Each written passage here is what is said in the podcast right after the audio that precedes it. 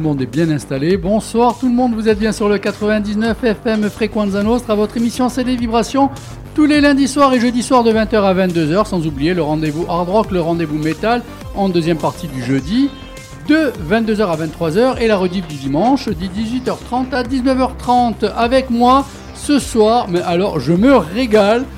Euh, ah ouais, c'est que du bonheur. Pour le cinéma, euh, Xavier, bonsoir Xavier.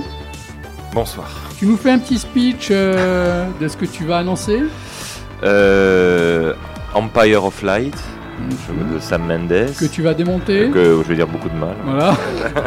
tu m'y attendais un peu. Et, et un film qui se passe au Soudan qui s'appelle Le Barrage, dont je vais dire beaucoup de bien. D'accord, bon, c'est Voilà. bien. La bande dessinée, ça n'a plus aucun secret pour lui, mais en même temps, c'est bien puisqu'il y a, il y, a, il y a quand même Yann qui sera notre invité, avec qui vous allez pouvoir aussi commenter. Marcel, bonsoir. Bonsoir, bonsoir à tous. Alors, le programme de la soirée. Mais moi, je vous emmener au Vietnam pendant la guerre, euh, dans le futur, avec des robots. Et puis, on va parler de Pierre Loti, grand romancier et grand navigateur. Super. Côté musique, euh, Karine, bonsoir. Et bonsoir. Ça va? Très bien. Tu nous parles de quoi ce soir? Ce soir, je vous parle du lunaire euh, Flavien Berger. Ah, Très bien. Et, et j'ai fait la demande pour l'avoir bientôt Oh, en on- interview. on croise les Je doigts. croise les doigts. Euh, et euh, ouais, bon. Euh, Didier.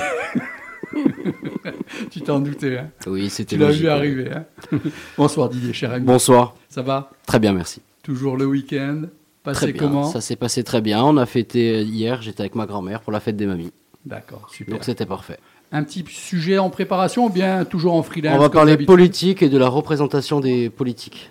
Ah, ça tombe bien parce que moi aussi j'ai peut-être un ou deux sujets où vous allez rebondir tous en fin d'émission. Je pense qu'on va se. se Ou alors on parlera des- du, droit des, du droit des femmes qui tombe le, le 8 mars, comme vous voulez. Ah bah, on peut faire toi. un petit peu des deux. Non, c'est toi qui vois de toute manière. Tu sais que tu es ici euh, tranquille. Hein?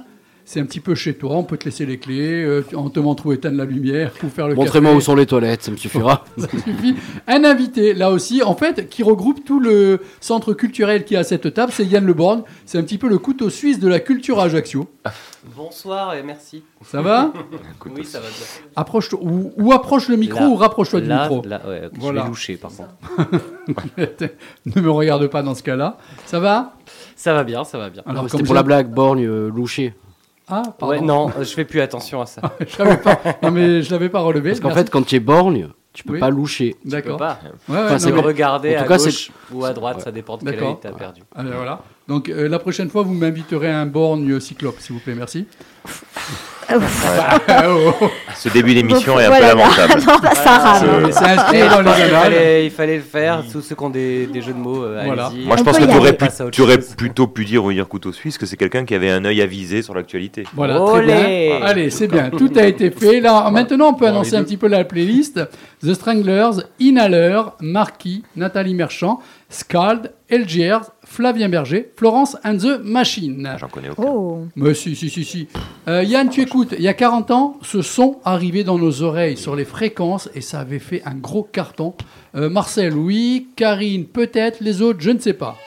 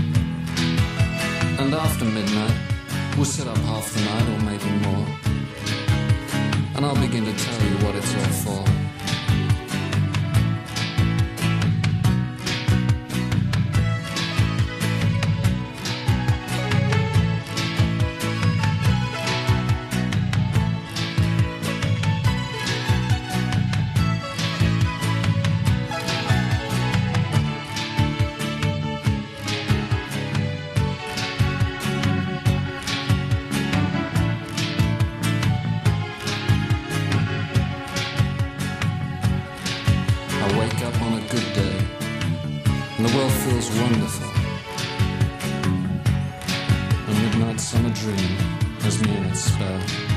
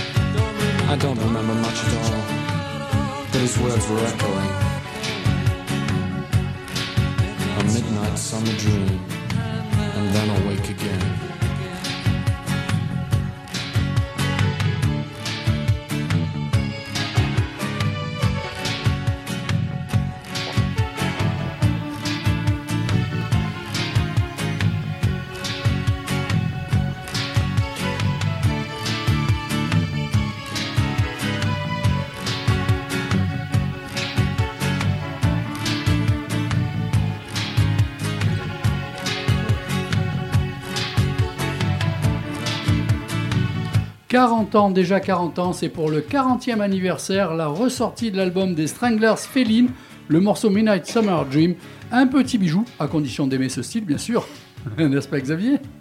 Donc, Ça euh, bouge, hein En Édition, boîte de nuit, c'est top. euh, ben alors, détrompe-toi, à l'époque, c'était- Ah, ça avait vachement plu Eh en oui. boîte de nuit. J'imagine. Pour les C'est là slow, où- parce qu'il Pour y les slow, slow en hein. de nuit. Ah, Voilà. en, Oui, voilà. en sortie de Ouais. slow, en sortie de En slow, sortie de ça. en sortie de. Ah oui, non mais c'était un métier ça. En fin, en fin de soirée, quand, Oh là là là. On sortait Bref. de Quand les gens l'écoutent- quand les gens les gens dehors, en fait. Karine, attention le jeudi, attention, tu en essaies encore. Elle va se camer, Ariel Dombal. Hein. Jamais. Voilà. bon, allez, on retrouve notre invité Yann Le Borgne. Rebonsoir. Rebonsoir. Euh, donc, avec toi, euh, on commence par quel bout? Allez, euh, tiens, récemment, j'ai. Non, mais il a tête. tellement fait. Il a tellement fait de. Celui de la lorgnette, rattrape-toi. Ah, Mar- Ah, Marcel, pas mal. bien. Voilà, bien, bien. Marcel, bien. Euh, ces dernières années, parce que tu as fait plein de choses, j'ai l'impression.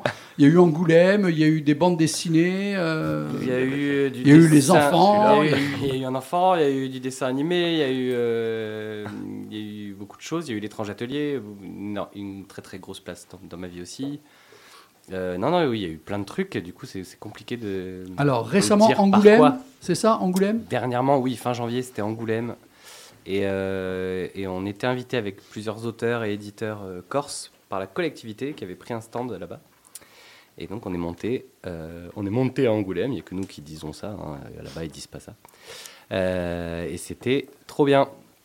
C'était trop bien. euh, Enfin, moi, j'y étais jamais allé, même en tant que, que spectateur. Est-ce que que- c'est la première fois que tu fais ce genre de festival assez gros, je pense hein, Bah, euh, C'est le plus gros d'Europe, je pense. Carrément. Et, euh, Deuxième ça, plus gros. Marcel, ouais, voilà, deuxième tu, plus gros connais, oui, hein, tu... Deuxième plus gros, le premier en nombre de fréquentation, c'est c'est Luca en Italie.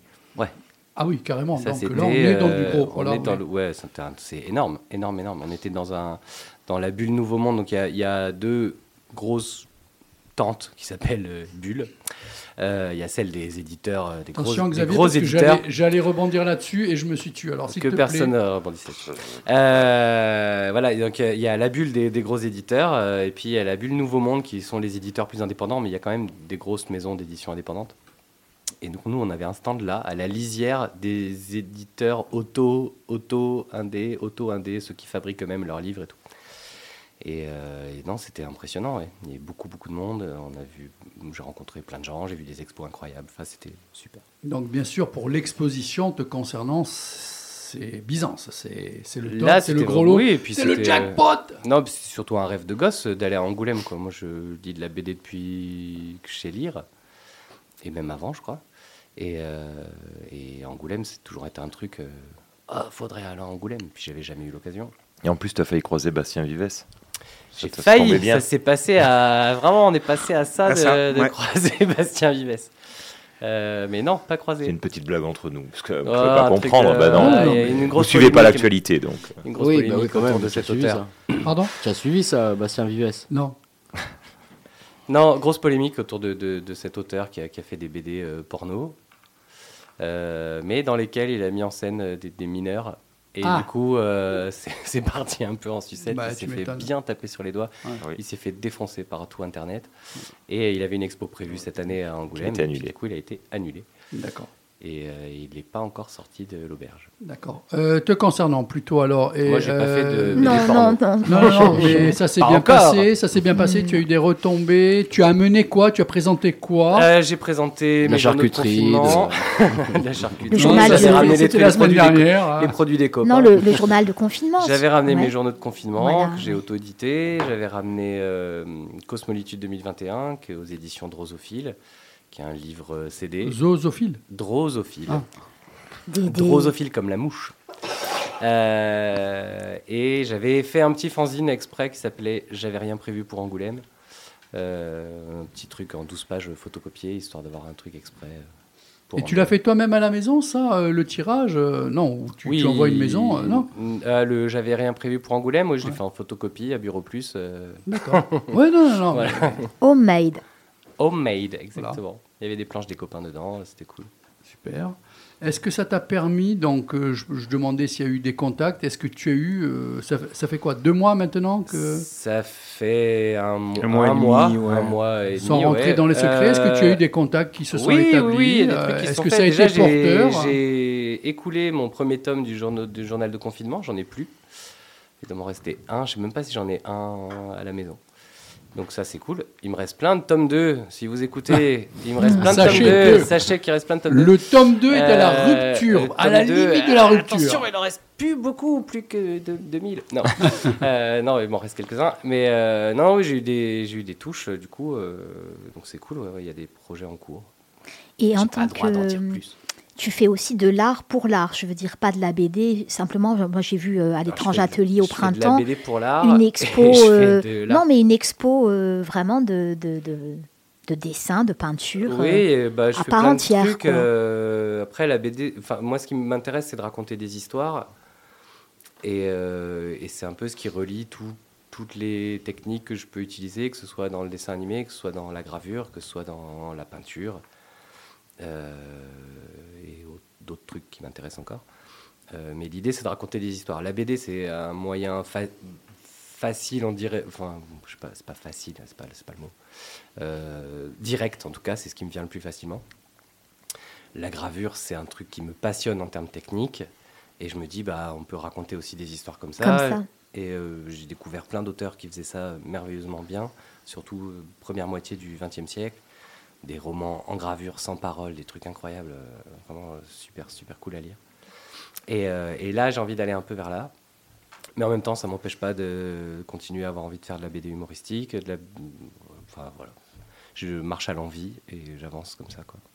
Donc là, on était sur Angoulême. Est-ce que avant en 2022 et 2021, il y a eu des, grosses rencontres Il y a eu des très gros projets, Il y a hein, eu des très gros projets. Il y a eu, j'en parlais tout à l'heure, Cosmolitude 2021, euh, qui était un, un énorme projet.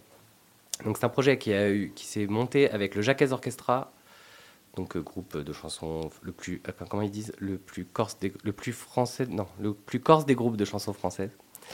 Euh, et Christian Aberdros, qui est un sérigraphe qui vient à qui est suisse, qui vient à Bastia tous les ans pour donner à BD à Bastia tous les ans pour donner des ateliers de sérigraphie. Et euh, on est tous copains et on s'est dit il y a 4 ans maintenant, euh, juste avant Covid, euh, oh, on fait un truc tous les trois, qu'est-ce qu'on fait? Le Jacques avait une pièce de 20 minutes avec des morceaux enchaînés, des arrangements classiques. Euh, ok, on n'a qu'à faire, oh, on n'a qu'à faire un bouquin euh, inspiré des chansons. Ah super. Ah, bah, on n'a qu'à le faire en sérigraphie. Ah bah, on n'a qu'à faire un spectacle sérigraphié. Ah bah, on n'a qu'à faire euh, des clips, des dessins animés. Et puis c'est parti comme ça, d'un peu dans tous les sens. On a monté le spectacle qui était un concert sérigraphié, une première mondiale. Donc on, on imprimait en sérigraphie en live pendant que ça jouait. Il y avait des projections, il y avait plein de trucs. Et euh, sauf que c'est une formule très très lourde. On était très nombreux à bosser dessus. euh, un décor un peu pharaonique. Techni- Combien Combien sur scène là euh, Oui, ouais, ouais, ouais, Euh, voilà. Là, sur scène, on était 7 et 3, Eh oui. et trois techniciens. Donc, c'était c'est trop dur à tourner, surtout quand- on c'est de l'autoproduction. Et, euh, et là, on l'a tourné en ciné-concert. Donc, c'est- j'ai fait un film d'une heure en dessin animé pour. euh, Projeté derrière, en fait. En fait, euh, C'est c'est une des- projection du film qui Oui. est jou- et la bande son est jouée live Ouais. euh, par le Jacques Orchestra. D'accord.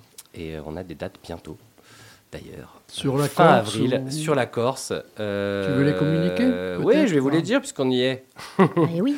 Le 27 et 28 avril à la fabrique de théâtre de Bastia. D'accord. Et après, il y en a d'autres. euh, Il y en a d'autres en juin, en juillet. Ça rejoint un peu plus poussé ce que vous aviez fait avec Grizzly, du coup.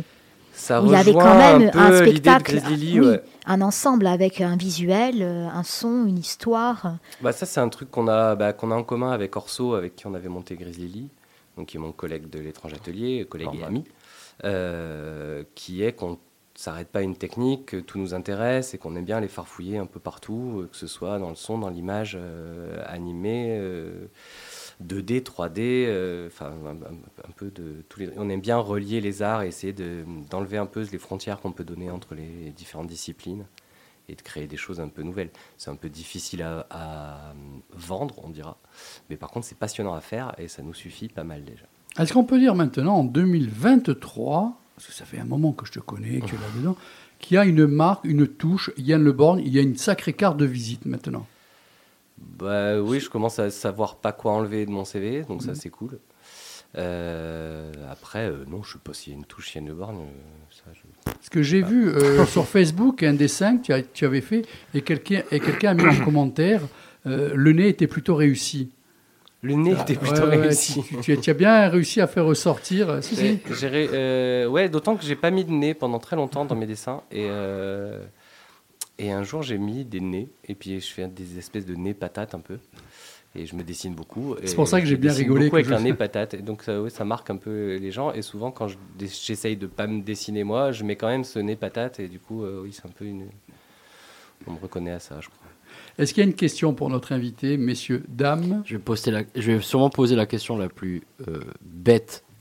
Il n'y a pas de question bête. Non, non, celle-là, Elles elle est vraiment. celle- t'appartiennent, Voilà, mais celle-là, elle est vraiment bête. Et je pense qu'on a dû le poser 15 fois. Et euh, euh, le Born, c'est euh, un surnom ou ce nom de famille? C'est mon vrai nom de famille. D'accord. Voilà. Du coup, j'avais pas besoin de. Non, parce que je me disais pourquoi aller chercher Yann Le Born? Et après, du coup, vu que c'est son nom de famille, je trouve ça super logique. pas C'est Ouais, pas emmerdé. je- je suis c'est pas allé emmerdé. chercher. Ouais. En fait, je me suis pas emmerdé, effectivement. C'est les heureusement que tu t'appelles pas quatre doigts. Yann Quatre Doigts, ça aurait. Ouais, peut-être. je vais peut-être le garder pour un pseudo, par contre, parce que. En drôle. début d'émission, tu as dit une chose, c'est que tu as fait de la BD, tu as dessiné avant de savoir parler. C'est un bon moyen d'expression, la bande dessinée, avant même de savoir parler. Effectivement, on, on Non, peut j'ai lu créateur. avant de savoir parler. J'ai- Ouais. J'ai lu avant de, Mais de déjà, savoir le, lire. le dessin, oui, euh, pardon, avant de, de savoir lire. Ouais, c'est bien, c'est le dessin, on, on peut exprimer ça le plus tôt possible. Mais je pense que on Il faut commence- mettre les on commence enfants. tous On par ça, en Ouais. fait. Mais en fait, on on en tout le monde est auteur de BD à deux ans. Mais Sauf qu'il y en a qui ouais. s'arrêtent et puis il y en a Ouais. qui continuent. Et puis c'est Mais il n'y a pas- peut-être pas forcément beaucoup d'enfants actuellement qui ont deux ans à qui on met au dessin. hein. C'est c'est pour- c'est pour Mais ça que sans, quand même. sans les, sans les mettre au dessin, ils dessinent tout seuls. euh, Enfin, tout, Ouais. enfin, tout le monde dessine tout seul. Bah, tous les enfants, euh, Tous les enfants, sur les murs. crayon. Et en fin de compte, On a un après, feutre, on va sur le mur. Après, des c'est comment feuilles. tu vas Sur nourrir. des feuilles, euh, c'est mieux, Didier. Non, mais oui, mais tu sais très bien qu'il y a Oui, des enfants qui font sur des des bêtises qui vont sur les murs. Les temps qu'ils dessinent, c'est cool. Euh, Quand on voit certains murs à Ajaccio, franchement, euh, Il y a même des enfants qui ont sorti un album euh, dessiné sur les murs. C'est vrai. Bon, ah, vrai. Ils auraient mieux fait peu de de dessiner poésie. sur les murs. Continuons. Oui, d'ailleurs, c'est vrai. On fait une pause musicale ou bien quelqu'un a une question à poser Non, juste euh, Non. savoir si euh, tu as un projet vraiment musical à Non, toi. ça plus tard, merci. À toi. voilà. Tu vois des En On retourne à la musique. Ok.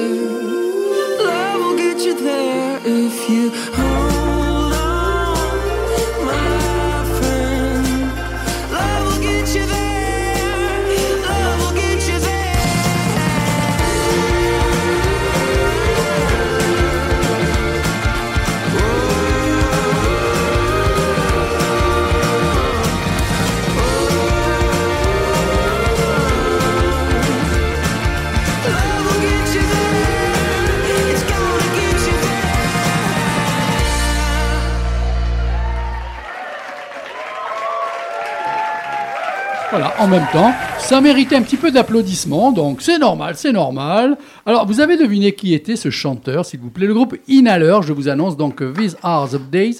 À l'instant même, Love Will Get You There.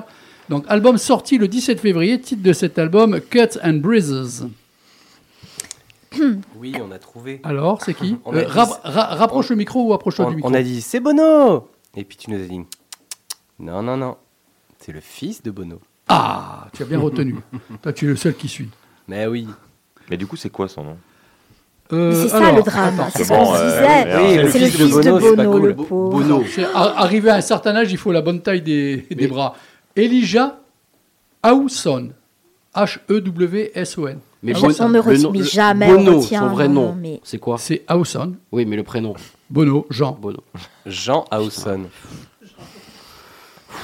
Ah, Ouais. allez, ah, et tu le savais que j'allais dire ça. Non, mais en plus, c'est une vraie question. Parce que, euh, Finalement. On l'a su un jour ou pas Il s'appelle pas Bono. Non, Non. Bono, pas Bono. Bah, Il y a bien Miu Miu. donc, euh. On sait pas, personne va me répondre. hein. Non, non. Bon, euh, quelqu'un peut faire, quelqu'un peut faire une recherche sur Internet Sur avant qu'il nous pète une durite parce que là je le sens mal. hein. Sur Que quelqu'un appelle, qu'il serve à quelque chose sur le civil, téléphone. L'état civil de Bono, ouais. Bon, allez.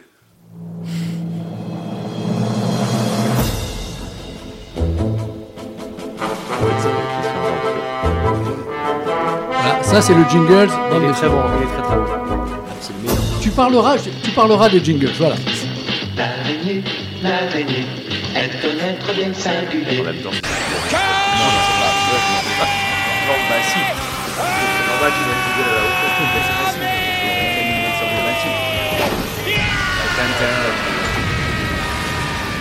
Bon, Xavier, s'il te plaît, ainsi que Didier, euh, on se calme. Marcel, est-ce que tu es satisfait de ton jingle Ben oui, bien, oui. Yann, Oui. comment te semble ce jingle? Il commençait très bien déjà, après Spider-Man, après euh, Bon, Dragon Ball. S'il faut le retoucher, Marcel, on le retouchera. Mais toi, tu me sembles être satisfait. Non. Merci. À toi, maître. C'est parti. Allez, première BD. Not All Robots. C'est de Russell et de Deodato. C'est aux éditions Delcourt. Alors, c'est une dystopie. On est en 2056. Vraiment, le monde et notre environnement a, bien changé puisque, en fait, les humains sont obligés de vivre dans des grandes métropoles sous bulles. Et en fait, toutes ces métropoles, toutes ces bulles, tout est géré, par des robots. Il y a 10 ans, l'humanité a décidé de confier toute la gestion euh, aux, robots. Et en plus de ça, chaque foyer dispose d'un dombot, d'un robot domestique. Et c'est le seul robot qui est, la, qui est la- la source de revenus. En fait, les humains ne travaillent plus. Sûrement, les robots sont plus rentables. Donc, les humains ne travaillent absolument plus. Ils sont devenus complètement oisifs. Déjà d'entrée, tu fais froid dans le dos, hein, je t'annonce. Mais bon, Plus de problème Alors, de retraite. ça- pour certains, c'est super, pour d'autres, non. En fait, les, les robots, en fait, ils, euh, ils occupent tous les pans de la, de, de la société. euh, ils s'occupent de la sécurité, de la justice, des médias. Ils sont partout. Les humains ne foutent vraiment plus rien. Alors, euh, la BD commence des- euh, par des extraits d'émissions qu'on retrouve tout au long de, de la BD, où il y a un débat entre un robot et une femme qui parle euh, donc des problèmes. Et puis surtout, on va suivre une famille, la famille Walters, où il y a le père qui, lui, est très content des robots, la mère qui critique l'influence des robots, et les enfants qui sont terrifiés par les robots, et leur robot domestique, qui s'appelle Razorball, et qui, lui, c'est un robot qui est en plein, comme beaucoup de robots, il est en plein désespoir. Il supporte plus son travail, il supporte plus sa vie de famille, il supporte pas qu'il va être remplacé par des nouveaux robots qui ressembleront à des humains.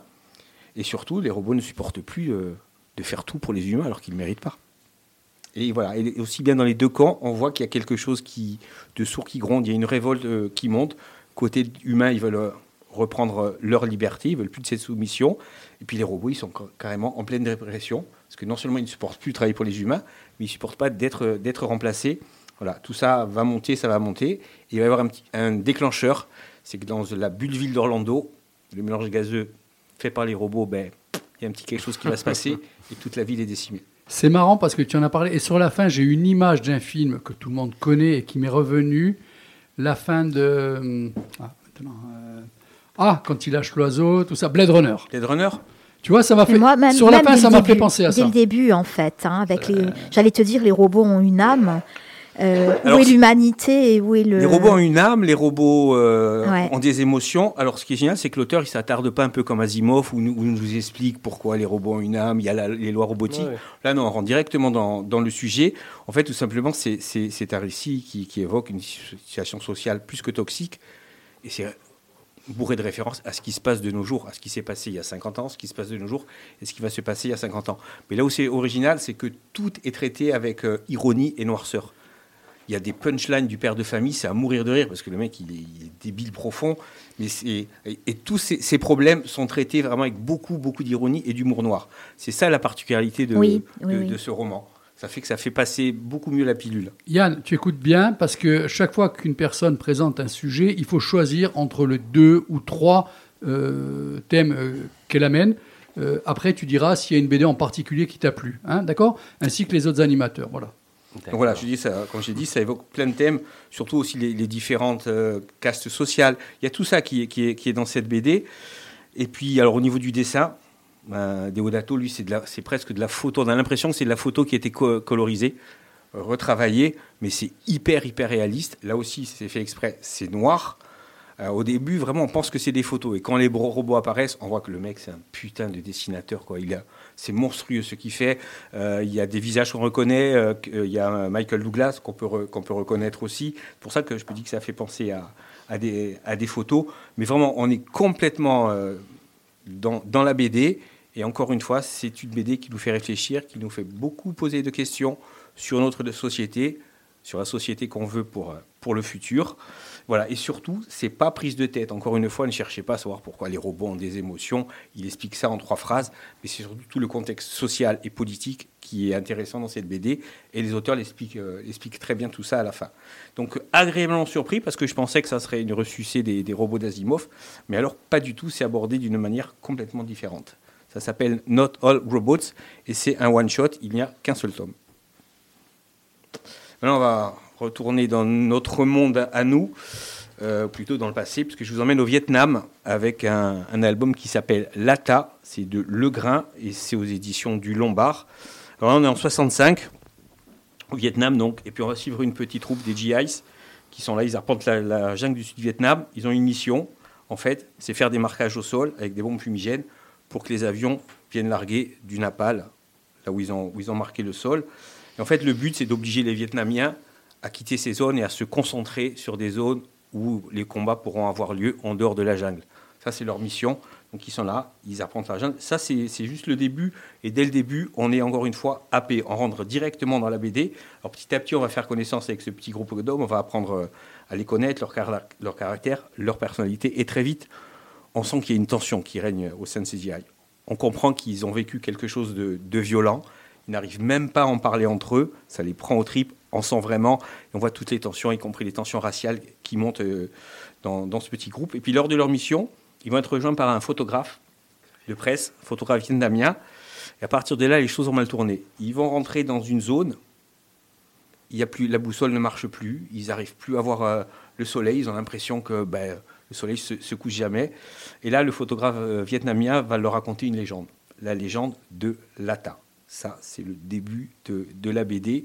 Scénario, mais il est, génial. C'est fort, c'est solide, c'est étonnant, c'est prenant, c'est haletant. Il y a l'angoisse qui nous prend petit à petit, qui monte, qui monte, qui monte. Narration maîtrisée, c'est impeccable. Encore une fois, on est com- complètement immergé dans l'immensité de cette, de cette jungle. Ça mélange deux genres de récits, le récit de guerre, guerre du Vietnam, et le récit fantastique. Bien sûr, les références au cinéma, Platoon, euh, Apocalypse Now, Predator. Voilà. Euh, ça, c'est pour le côté fantastique. L'échelle de Jacob. L'échelle de Jacob, exactement. Pas assez, pas assez souvent mis en avant, justement, ce film. Excellent Incroyable. film. Et voilà, alors côté dessin, alors là, le grand, mais quel talent le bonhomme, quel talent. Euh, on est, encore une fois, je dis, on est vraiment dans la jungle. Il a su retranscrire la moiteur, l'humidité de la jungle. On transpire. On est avec eux. On transpire. Il y a un énorme travail sur les visages, sur les expressions, sur les ombres, sur les lumières. C'est solide, c'est détaillé, c'est propre, c'est précis. Euh, la couleur, c'est Milk qui a fait la couleur. Fantastique. Sans- la couleur, souvent je défends le noir et blanc en BD. D'ailleurs, un album en noir et blanc va sortir. Mais là, je conseille vraiment de prendre l'album en couleur parce qu'on est dans la jungle avec eux. Quoi. Franchement, il y, a, des planches qui sont d'une puissance mais absolument incroyable. Les décors, mais encore une fois, c'est complètement immersif. Les- les scènes d'errance dans la végétation, mais on est avec eux. quoi. C'est c'est un truc de fou.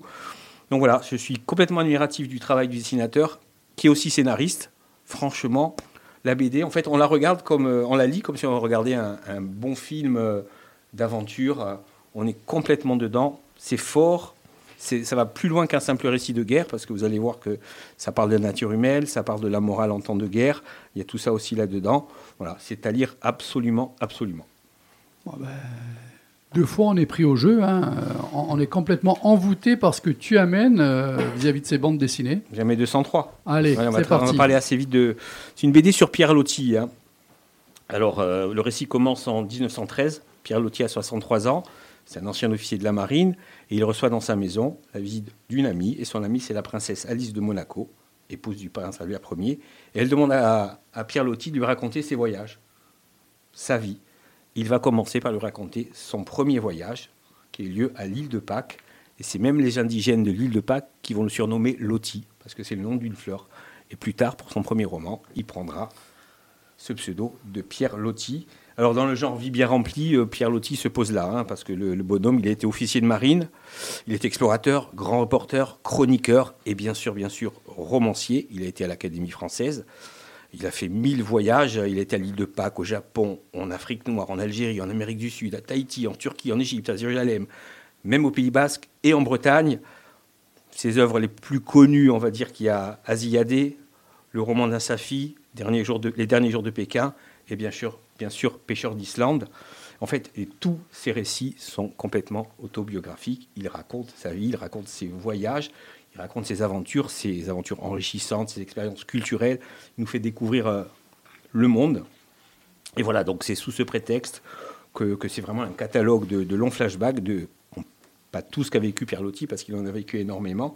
Et ce qui est génial, c'est que tous ces, tous ces flashbacks, tous ces voyages sont introduits et sont ponctués de morceaux choisis des œuvres de Pierre Loti. Chaque fois, il y a des, petits extraits donc des œuvres de Pierre Loti.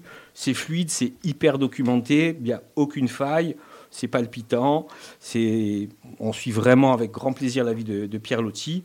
Et puis, c'est le dessin, on va dire que c'est un dessin semi-réaliste. Les personnages sont très stylisés, les décors sont soignés. Le tout, c'est dans une très très belle bichromie de jaune et de noir pour les voyages de Perlotti. Et la bichromie est bleue et noire quand il est avec son ami et que- qu'il raconte un petit, peu, un petit peu sa vie. Voilà, la couverture ne ment absolument pas. C'est une invitation au voyage. Voilà, si on ne connaît pas Pierre Loti, on peut le redécouvrir. C'était un immense bonhomme. Et je vais vous lire ce qu'il écrivait. Donc on est au tout début euh, du siècle, là, on est dans les années 19 1910. Donc là, c'est un des inserts euh, de ses écrits dans la BD. Voilà. Il y a plusieurs inserts. Et là, ce qui parle de. Il, il parle des vacances, il parle des gens qui partent en vacances. Il parle, on est du Pays Basque. Et voici ce qu'il dit. Des milliers d'oisifs, de snobs accourus des quatre vents de l'Europe, s'y déversent en troupeau chaque année, alors que, pour, les accueillir et les rançonner, on multiplie les casinos, les voies ferrées, les fils électriques. Bientôt, plus un village qui ne soit défiguré, pas une chaumière qui ne soit honteusement maculée par les panneaux publicitaires pour des alcools. Et maintenant, voici le cirque des Gaverines, une des merveilles légendaires de la France, qui demain va être détruit pour remplir les poches de quelques drôles. Est-ce possible qu'on laisse un crime pareil s'accomplir? On classe des monuments, pourquoi, pourquoi pas ne pas classer aussi des paysages, des cascades? Il n'y aura donc pas de loi sous notre République contre ces éhontés qui s'enrichissent par la mort de tous les sites de notre pays. Bientôt, un temps viendra où la terre sera bien ennuyeuse ou habitée quand on l'aura rendue pareille d'un bout à l'autre, que l'on ne pourra même plus essayer de voyager pour se distraire Il écrit ça Il en était un peu, 1913. voilà, c'est ce que j'allais te dire. Il a été un peu Voilà. visionnaire et était en, même en, en avance. Hein, là, plus qu'en avance. Et, et il a des écrits aussi où il, où il parle du où il parle du colonialisme parce que euh, il a vécu la, guerre des boxers, il a vécu tout ce qui s'est passé dans, dans tous ces pays où il a. C'est fabuleux, mais il a été interdit d'ailleurs. hein. Il y a eu certains de, de, de ces de ces de ces critiques ont, ont été interdits parce que euh, je, je vais vous lire quelque chose là aussi, ce qui dit honte à nous tous, peuple dit chrétien de l'Europe, sur terre, c'est toujours nous les plus tueurs, avec nos paroles de fraternité aux lèvres.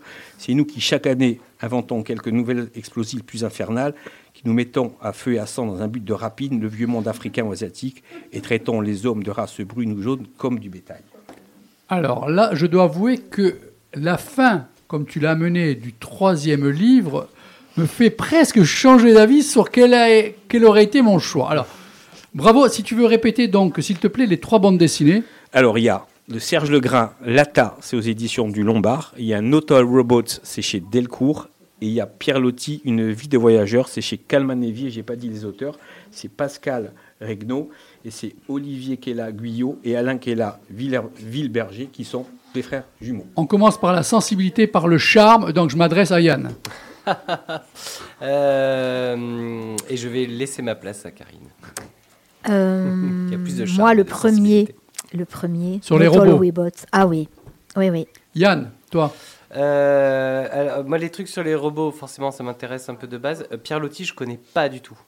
Donc, du coup, ça m'intéresse. Et euh, comme il a terminé, j'avoue que là, et je suis plus, un peu euh, embêté. ouais, ça a l'air un peu balèze. Xavier, Pierre Lotti aussi. Pierre Lotti, Didier, Je vais aller au Vietnam. au Vietnam. Alors, moi, je vais quand même rester sur mes robots. Je vais rester sur mes robots. Euh, Dis-moi, c'est la reprise d'un tableau, là Oui, oui, oui. Hein. Euh, Effectivement, Et de c'est fermiers américains. c'est- voilà, un mélange de Daft Punk et de... Je me rappelle plus le nom du tableau, mais il est. C'est tellement beau que j'ai photographié euh, la couverture. voilà. Et Marcel, alors Marcel, tu vas en, en fait euh, décider toi de Un, qui deux, aura trois. gagné ce soir, parce qu'il y a deux ex aequo. Alors ça sera quoi pour toi? Moi, j'ai été bluffé par euh, les dessins de, de, de Legrain sur le Vietnam. Franchement, franchement, j'ai été bluffé. Voilà. Euh, niveau niveau de dessin.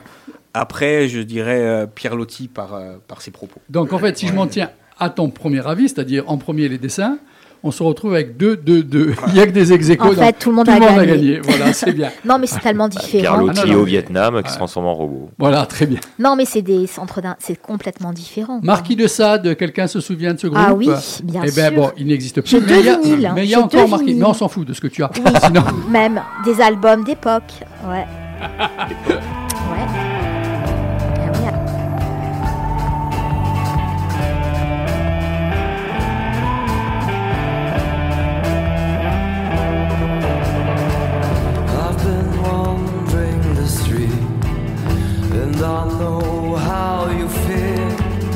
Scraping by day to day, waiting to get paid. Still, you sing your song of a place where we belong.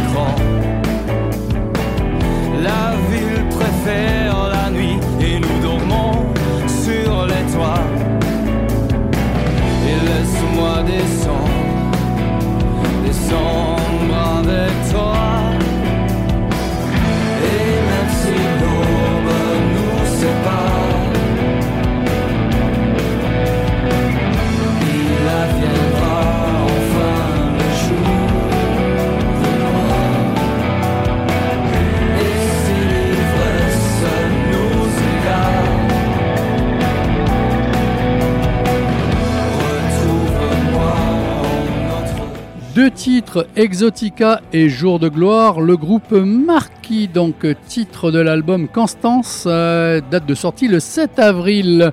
Alors donc, euh, il faut savoir que ce groupe Marquis, c'est ex-Marquis de Sade.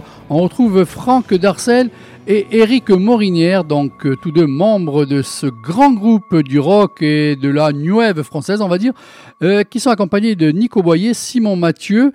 Euh, sans renier alors les origines, le groupe explose les, explore les nouveaux territoires accompagné d'invités, écoutez bien, assez reconnus sur la scène musicale. où On peut retrouver l'ex Voidoid Ivan Julian, Vernon Red de Living Color, le saxophoniste Pierrick Pédron euh, concernant le côté jazz, Jared Michael Nickerson, bassiste de The The. Voilà, je vous le dis, c'est quand même un casting 5 étoiles. J'avais coupé les, mi- les micros pour que je puisse parler. Non, mais c'est- eh, ces gens existent ou tu inventes des noms en fait C'est le saxophoniste tu enfin je veux dire. Euh, je vous le dis, hein, c'est un casting 5 étoiles.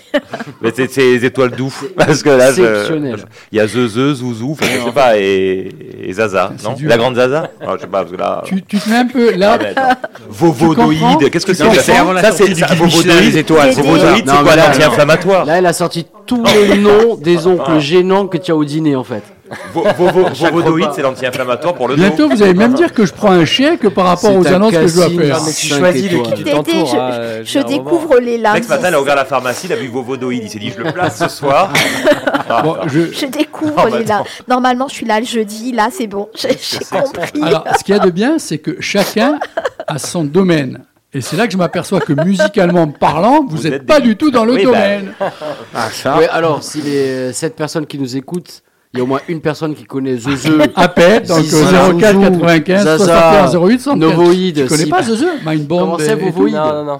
Vodovodoïde. Non, mais personne ne connaît. Vodoïde. le- Tu Vovodoïde. connais Marcel? Vodoïde. Zezeux, non? Non, mais c'est. Ah. L'autre, c'est quoi, Vodoïde, là, le Par truc contre, pour leur nom, il est génial.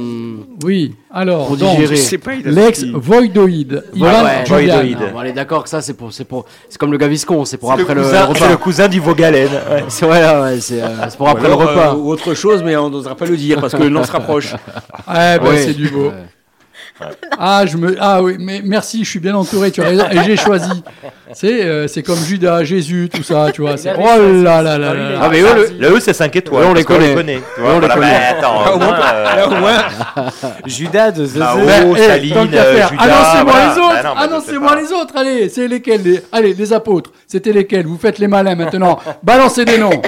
Luc. Alors là, la, là, là, la dernière Coupe Marc. du Monde, il y a Et il faut À- dire, à la- à la enfin, dernière La. Coupe du Monde. remplaçant, il y avait Il y avait, euh, au départ, il y avait Luca, Fernan- Lu- Luca Hernandez, mais comme son frère s'est blessé, il a joué. Euh, il y avait Konaté, mais il a un peu alors. plus joué. Voilà comment on coupe un micro. Euh, Donc, on revient à notre invité, Yann Le Born. Re, rebonsoir. Heureux, heureux. Donc, on a parlé un petit peu de ce qui s'est passé ces dernières années avec toi. On va parler maintenant d'un Casting 5 étoiles.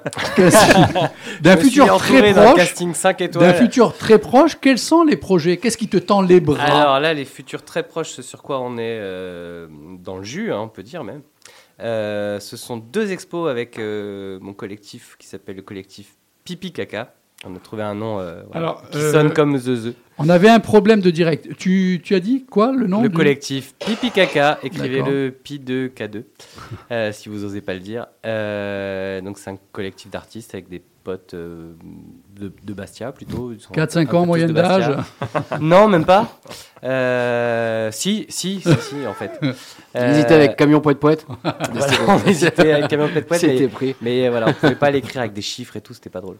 Euh, non, du coup, là, on a deux expos en- à venir. On a eu une expo euh, pour les 30 ans de BD à Bastia, euh, qui va s'appeler Drozo, parce qu'on reprend euh, une revue qui s'appelle Drosophile, qui est une revue suisse euh, imprimée en sérigraphie, une revue de bande dessinée et d'illustration, et qu'on reprend avec ce collectif. euh, Christian Imberdrose, qui est le créateur de la revue, euh, avec qui j'avais déjà bossé sur Cosmolitude, euh, nous a filé les rênes de sa revue, puisqu'il prend sa retraite. Et du coup, bah, c'est avec honneur qu'on essaye tant bien que mal de reprendre ça.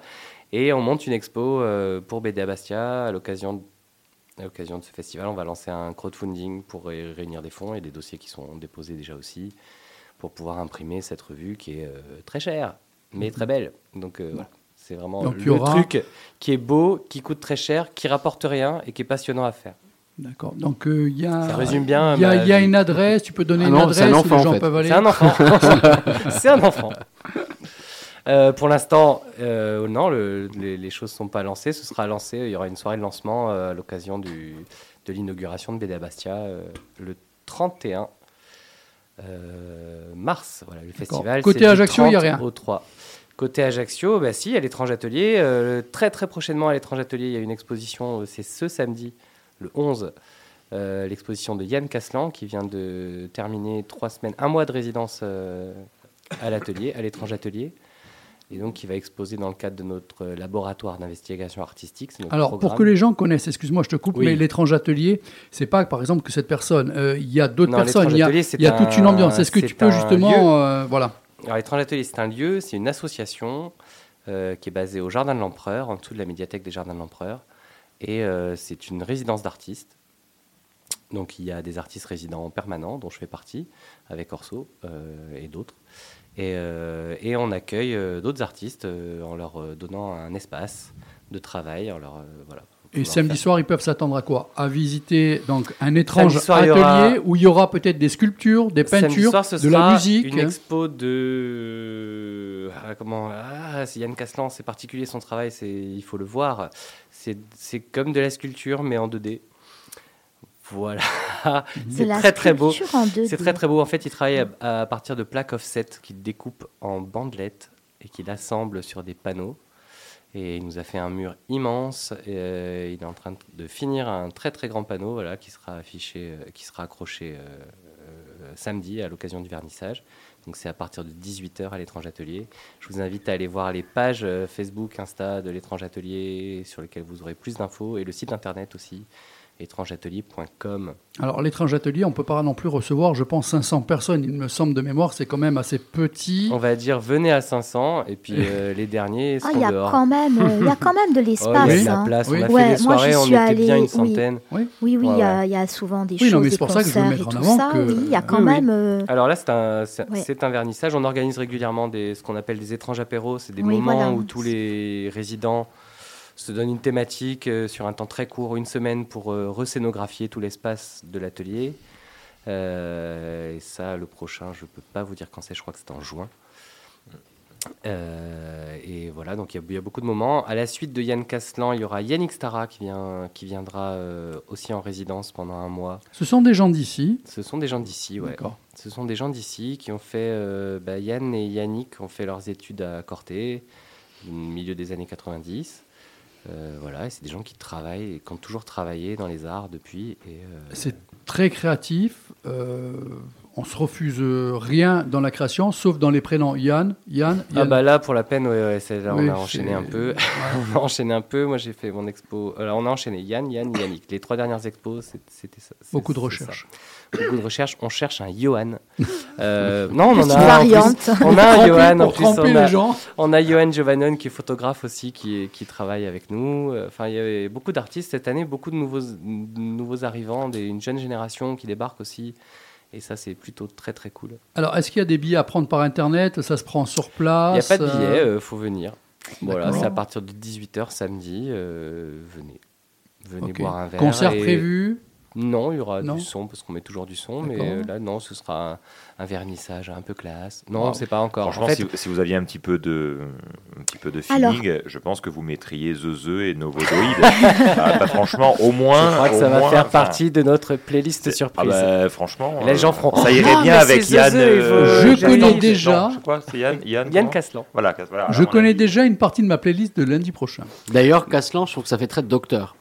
Docteur Caslan. Il y a le docteur Caslan qui va vous recevoir. C'est vrai. Il est proctologue.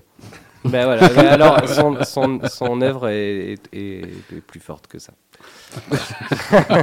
J'avais pas Grand format, Mais il fallait que je défende. Grand format, tu as Euh, dit. hein. Des grands, grands Ouais. formats, ouais. Ouais, Il y a vraiment des choses chouettes à voir et, euh, et, vo- et voilà. Non, non, venez, ça va être un chouette moment, je pense. Bon, super. Allez, un morceau, attention. C'est assez choc, je vous préviens. Et de suite après, écoutez bien, c'est Karine met son nouveau jingles.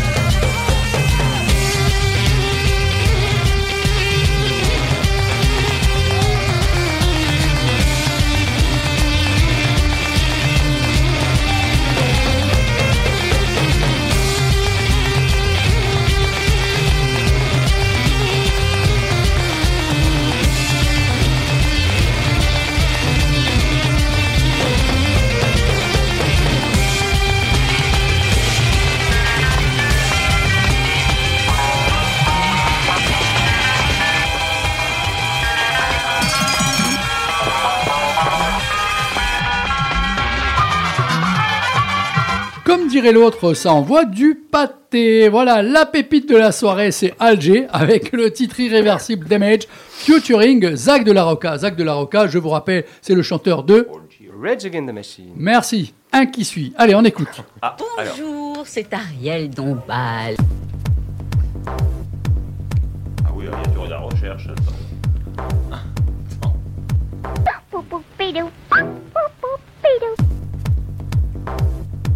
Voilà, elle est toute contente. Je suis contente pour Alors Laurent bravo. Garnier aussi. Ouais, ouais, ouais, ouais. Hein Bravo. Non, non, C'est Laurent, bien, hein Laurent Garnier derrière. euh, T'embête pas à faire le, la ouais. chronique. Hein, le, C'est on- bon, on remet je le- peux m'en aller, on remet le jingle. On remet Voilà. le jingle. Le jingle suffit, ouais. Ah. Oh le salaud. Non, non, non, mais en plus, tu as choisi, choisi un morceau euh, Oui, oui, non. incroyable. derrière. Bravo, bravo. Non, non, c'est- c'est- c'est c'est tout, le, tout mon mélange. C'est bon, Karine, merci d'être Ouais. venue. Bon, Allez. bah, ciao. Bon, bah, j'allais Allez, vous c'est parti. parler. euh, Allez, non, le mais best-of d'Ariel Dombal. J'allais vous parler de quelqu'un de bien quand même, un peu, un peu électro, ça doit, je sais que Didier aime bien. Donc non, Flavien Berger, euh, super musicien, jeune, encore jeune, 36 ans, il est né en 86 euh, à Paris. Il vient d'une famille, et ça s'entend, de, gens du cinéma puisque son papa était réalisateur et journaliste, et sa mère monteuse. Et il a vraiment grandi dans cet univers-là. Ça rejoint un peu euh, l'univers de notre invité, parce que il était au départ dans une création un peu globale, effectivement sonore, puisqu'il a fait des études euh, en, desi- en design sonore à l'ENSI, mais pas que. Euh, il a fait beaucoup d'habillages euh, musicaux pour des sons et lumières, pour, enfin, il y avait vraiment des va-et-vient entre, entre l'image et le son chez lui. Des projets artistiques globaux, il a beaucoup travaillé à Bruxelles. Il a aussi fait des illustrations pour des, publicités, des choses comme ça. Donc c'est quand même quelqu'un qui est dans le, le domaine, c'est un créateur de rêves et d'images. Et moi, je l'ai découvert complètement par hasard euh, en 2014-2015. Premier EP, c'est Gilded Gaze. Et à la base, il est très, très, très électro. C'est une électro un peu tendue. Et c'est une musique vraiment sur laquelle on danse. Donc tu peux envoyer un premier morceau. C'est un petit extrait, mais voilà, on est vraiment dans de l'instrumental pur et très brut.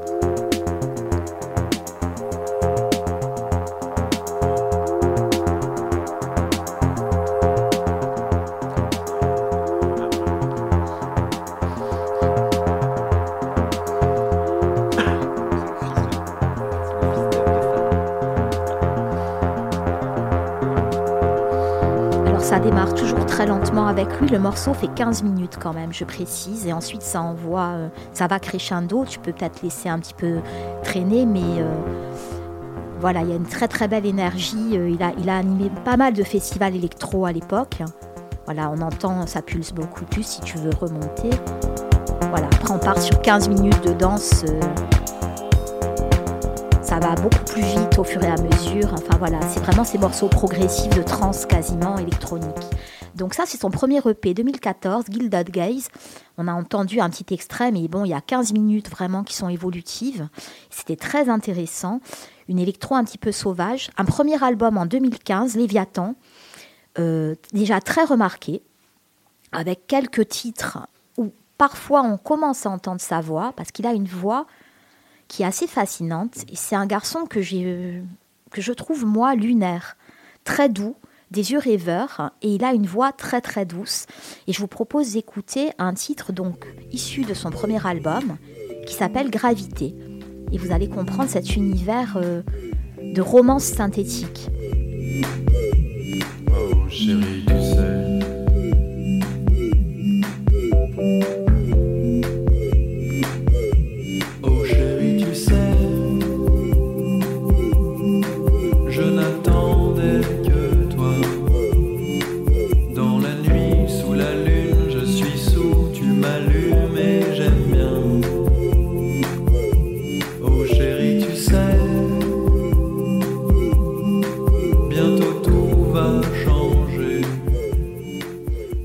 ça n'est jamais linéaire. hein. Ce morceau aussi évolue. Il y a toujours des surprises. Il y a un petit peu ce côté bidouillage de son. Je m'amuse avec les sons qui revient. Il y a des ruptures.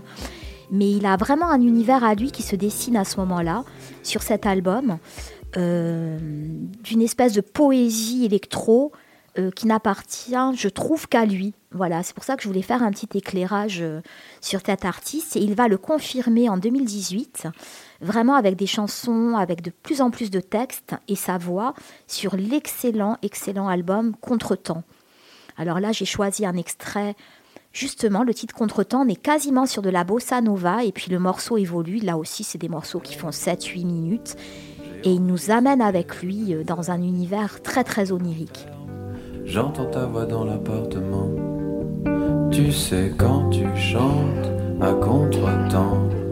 T'en fais pas quand je m'en vais. T'en fais pas, non, t'en fais pas trop. T'en fais pas quand je m'en vais. T'en fais pas, tu verras, ça ira. Oh. J'avoue, j'ai peur qu'elle ait peur. Aujourd'hui, c'est l'horreur, elle est partie. Je souriais à contre-coeur. Tout ce que je veux, c'est son bonheur. Je l'ai rassuré, je lui ai dit que je veillerai sur ses fleurs. J'entends sa voix dans l'appartement. Tu sais quand elle chante à contre-temps. T'en fais pas trop pour les fleurs. T'en fais pas, reprends le flambeau. T'en fais pas à tout à l'heure. T'en fais pas, tu verras, ça sera beau. Ça sera beau comme la première fois où tu m'as cru. J'ai longtemps caressé l'idée que je t'avais à moitié plu. J'ai encore du mal à m'y faire.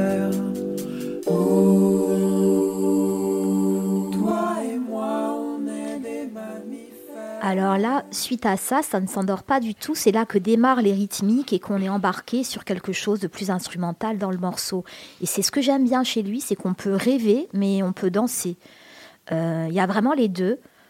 Euh, les paroles, elles sont très poétiques, donc on n'est pas du tout dans quelque chose de réaliste, et ça j'aime bien aussi, parce que du coup on peut danser, on peut penser, on peut réfléchir, mais on peut aussi euh, complètement s'évader. Et vraiment, c'est sa marque de fabrique. Et, et bizarrement, je, je vous, enfin, je vous incite à aller voir euh, son visage, il dégage ça, ce garçon. Il est à la fois ici et complètement, euh, complètement lunaire. J'ai bien aimé la progression euh, sur les trois morceaux. On sent euh, trois tendances différentes, euh, Oui. l'EP, l'album, un deuxième album. Yann, ton avis pour l'instant euh, sur cette sélection de Flavien Berger? Euh, moi, j'ai. Est-ce que tu connaissais déjà Pardon, Je connaissais, je connaissais euh, pas, pas bien parce que j'ai, je connais depuis quelques années, mais sans, sans m'y être penché un peu plus. Euh, moi, ce qui, me- ce qui me plaît, ce qui me plaît dans son électro, c'est un peu cette recherche de, de vieilles sonorités, euh, Oui. retravailler des vieux synthés et tout. Et en même temps, il y a un côté désuet Mais oui, c'est c'est- c'est euh, dans mignon. ses textes. C'est ça. Et ça pourrait être kitsch, mais vu comme c'est tourné, ça l'est pas vraiment.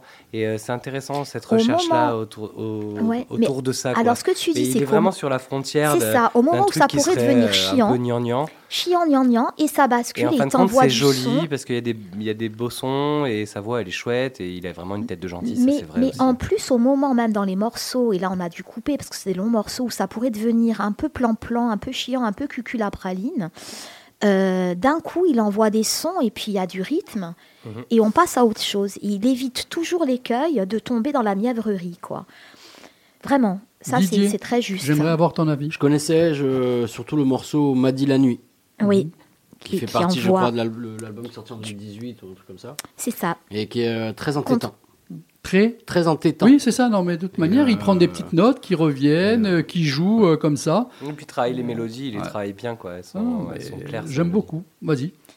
Et oui, donc cette progression, quand même, on la sent. Effectivement, les premiers morceaux sont dans une tension plus électro. Là, il y a toujours de ça, mais par moment. Et, et il assume, il a une très belle voix, je trouve. hein. Et, et- et vraiment, comme tu dis, ces textes euh, sont de plus en plus travaillés, en tout cas assumés. Il y a eu un troisième album qui est un petit peu passé euh, au travers des médias et des écoutes en 2021. Et là, euh, il revient, moi je trouve, en force avec un quatrième album qui s'appelle Dans 100 ans. Le troisième s'appelait De la friche. Donc dans 100 ans, je vous propose d'écouter un, un petit extrait euh, du premier titre qui est sorti. Ça sort là, c'est tout frais, tout chaud. Euh, tu m'as pas mis un extrait, tu m'as demandé en entier, hein, je te préviens. Ah, en donc, entier euh, vaut mieux que tu termines la chronique. Alors, on va terminer la chronique, oui, comme ça. C'est pour toi, hein, moi j'ai suivi. euh, Ah oui, oui, oui, d'accord. Alors, oui, beaucoup de collaborations, puisque c'est un homme de son, on le sait, avec Maud Jeffrey. Donc, c'est le label Pan European Recording. Donc, évidemment, avec Maud Jeffrey de Scratch Massive, avec Étienne Dao, quand même. hein. Ah, j'allais te dire, sur le deuxième morceau, Oui. quand il commence Oui. à chanter, Oui.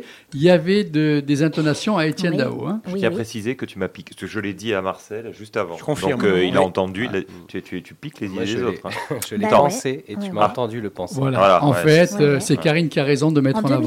2017, voilà. hein, ouais, ouais. Voilà. En 2017, après- sur euh, le projet Après le Blitz de, de Dao, il était dessus, avec Étienne Jomet, avec Pomme pour le Magie Bleue, avec Ron aussi. Euh, Ron, euh, compositeur de musique euh, Ah, qu'on a adoré dans le film de Frédéric Farouchi, n'est-ce pas oui. Voilà. euh, donc quand même, il est sur l'album Ron, Ron and Friends, euh, qui est de 2022. Ron, Ron et ses amis. Voilà, en français dans le texte. Euh, il a fait, et Didier va pouvoir se foutre de ma gueule, une reprise incroyable. Oui, Oui, mais je savais, j'ai anticipé. reprise de ma chanson favorite de Ponyhawks, donc Life in New Motion. Non, mais je te magane, parce que tu as fait euh, pendant 7 mois un hommage à, À Nicolas Kerr. Les Ponyhawks, c'était absolument génial. Hein, Non, non, mais à je préciser. sais. Mais bon, euh, a- un hommage tous les voilà. deux mois, c'était chiant. Quoi. Non, non, non, il a repris. non, tu exagères, c'est toi Ah, qui mais laisse-le reposer en paix, Nicolas. Oh là là. Ouais, ne le fais pas revenir. Nicolas. Jacques, il a- Jacques, il- il- il a Déjà, dû Ariel, mourir dans les Ariel- bras d'Ariel. Ariel est le là, Dombal écoute, hein, on, va, on va pas trop. Pauvre. euh, Non, BHL, on va s'en passer. Donc, oui, il a repris du Yves Simon aussi. Et pour euh, le cinéma et la télé, il a énormément bossé. Et on lui doit. Alors, je vous conseille d'écouter ça. Vous le trouvez sur YouTube. Euh, la pub, l'illustration sonore, la chanson chantée par Marion Cotillard, je ne savais pas que c'était elle qui interprétait le titre, de cette pub pour le célèbre parfum d'une marque française avec deux C entrelacés. Euh, Il y a un titre qui a été créé et c'est lui qui l'a fait et c'est Marion Cotillard qu'on entend chanter vaguement. Euh, cette Déjà- pub déjà où elle qu'elle joue danse, vaguement. euh, voilà. Alors ouais, mais c'est pas mal. Non, elle meurt, Xavier, elle pas meurt mal. vaguement. Xavier C'est 1, pas Marion mal. 0. C'est pas mal. Donc c'est vrai que pour résumer, on sent bien chez lui une évolution donc d'une électro très pure, avec une certaine tension, à un groove qu'on peut qualifier finalement de ni chaud euh, ni, froid, qui est un peu psyché. Euh, mais on voyage. Non, mais c'est particulier, on n'arrive pas à le classer complètement. Ils se foutent de ma gueule, je vais Ah, les tu frapper. tenais à être dans l'équipe du lundi. Non, mais c'est- pour le ni chaud. Ni chaud ni froid. Ni ouais. froid. Comme tu parce ça avait une autre suite possible à ni chaud ni. Mais ni parce, que, parce qu'on oscille toujours. Mais Yann, il a, il a tout résumé euh, en- entre se dire, voilà, c'est, bof, c'est un peu tiédasse, c'est cucul à praline, ou oui, ça envoie. Et, et cette retenue-là, moi, je la trouve très belle. Moi, je quoi. pense que ça s'écoute fort au casque et tout seul, en fait, ce truc. Oui, probablement aussi. Euh, comme un. Oui, Pour avoir euh, vraiment. le- Il y a une recherche sonore qui est importante, même dans son. Là, on écoute au casque parce qu'on est à la radio. Moi, j'écoute jamais la musique au casque. Et euh, le grain de la voix et tout ça, c'est très, très travaillé. travaillées et- C'est très travaillé, oui. C'est vrai que là, on est vraiment euh, sur quelque chose de très travaillé. Moi, j'appelle ça de la dentelle, donc ça demande quand même une attention. Et en même temps, on est vraiment sur une sorte de flegme que j'aime bien, un flegme un peu poétique, qui est sa marque de fabrique en fait. hein. Il y, a, vraiment une romance synthétique, et puis alors des clips, pour le coup, qui sont toujours très cinétiques. C'est très très beau visuellement, tout est raccord. Ça rejoint un peu ce que tu, es, ce que tu mets en place. hein. Il y, a, il y a un univers, voilà, que je vous invite à découvrir. Et là, donc, on va, pour le coup, d'aider lancer euh, son dernier titre issu de son dernier album. Donc, Qui sort Pour 100 ans, qui sort là, là, maintenant. Et sachez qu'il y a un célèbre disquaire euh, dans Ajaccio qui va avoir le tirage très très très très très très très limité. Alors quand même en date, on le lance, 14 mars en concert à Marseille avec Jan Hadid, donc il s'entoure quand même bien. Et les 4 et J'adore 5 Jan mai, ouais, 4 et 5 mai à l'Olympia, le 4 est déjà complet. Voilà. Bon, Didier, voilà, sache que c'est complet. Non, mais moi j'aime bien Flavien Berger. hein. C'est bon, Karine? Attention. Hein. On y va.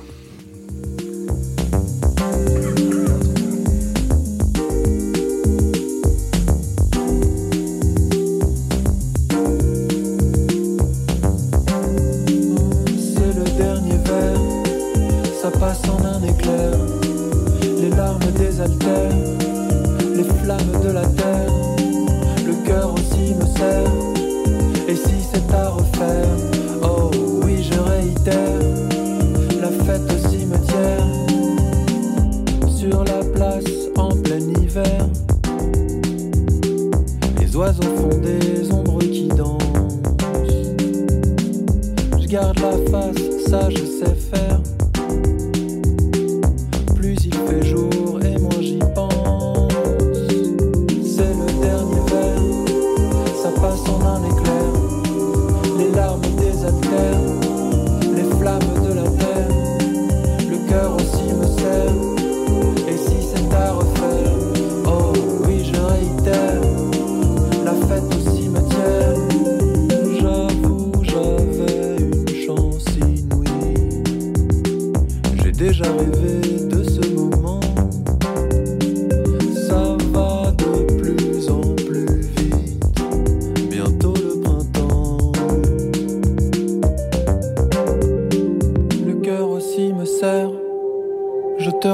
Ma sœur.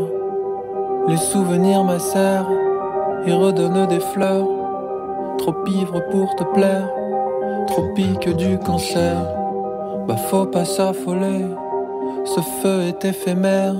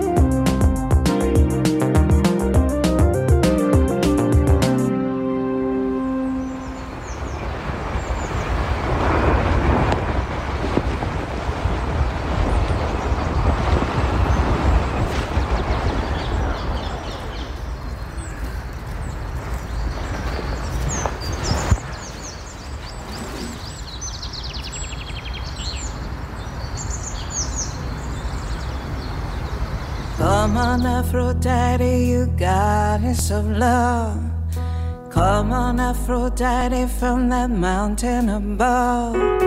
Come on, Aphrodite, I'm begging you, begging you. I'm begging you, please. Come on, Aphrodite, can't you see that I've been patient? Come on, Aphrodite, can't you see how long I've waited? Come on, Aphrodite, can't you see that I'm wasting? Wasting away. Won't you come from the sea? Won't you come from the sea? Oh, appear to me. Won't you come from the sea?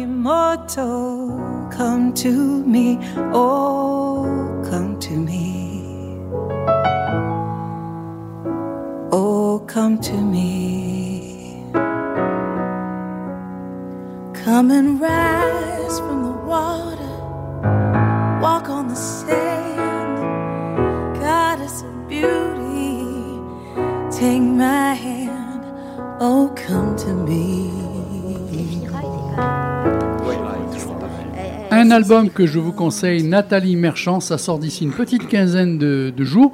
C'est encore une fois une pépite dans votre émission C'est des vibrations du lundi soir, donc euh, de 20h à 22h, le jeudi soir de 20h à 22h, sans oublier le jingles qui suit. Écoute bien Yann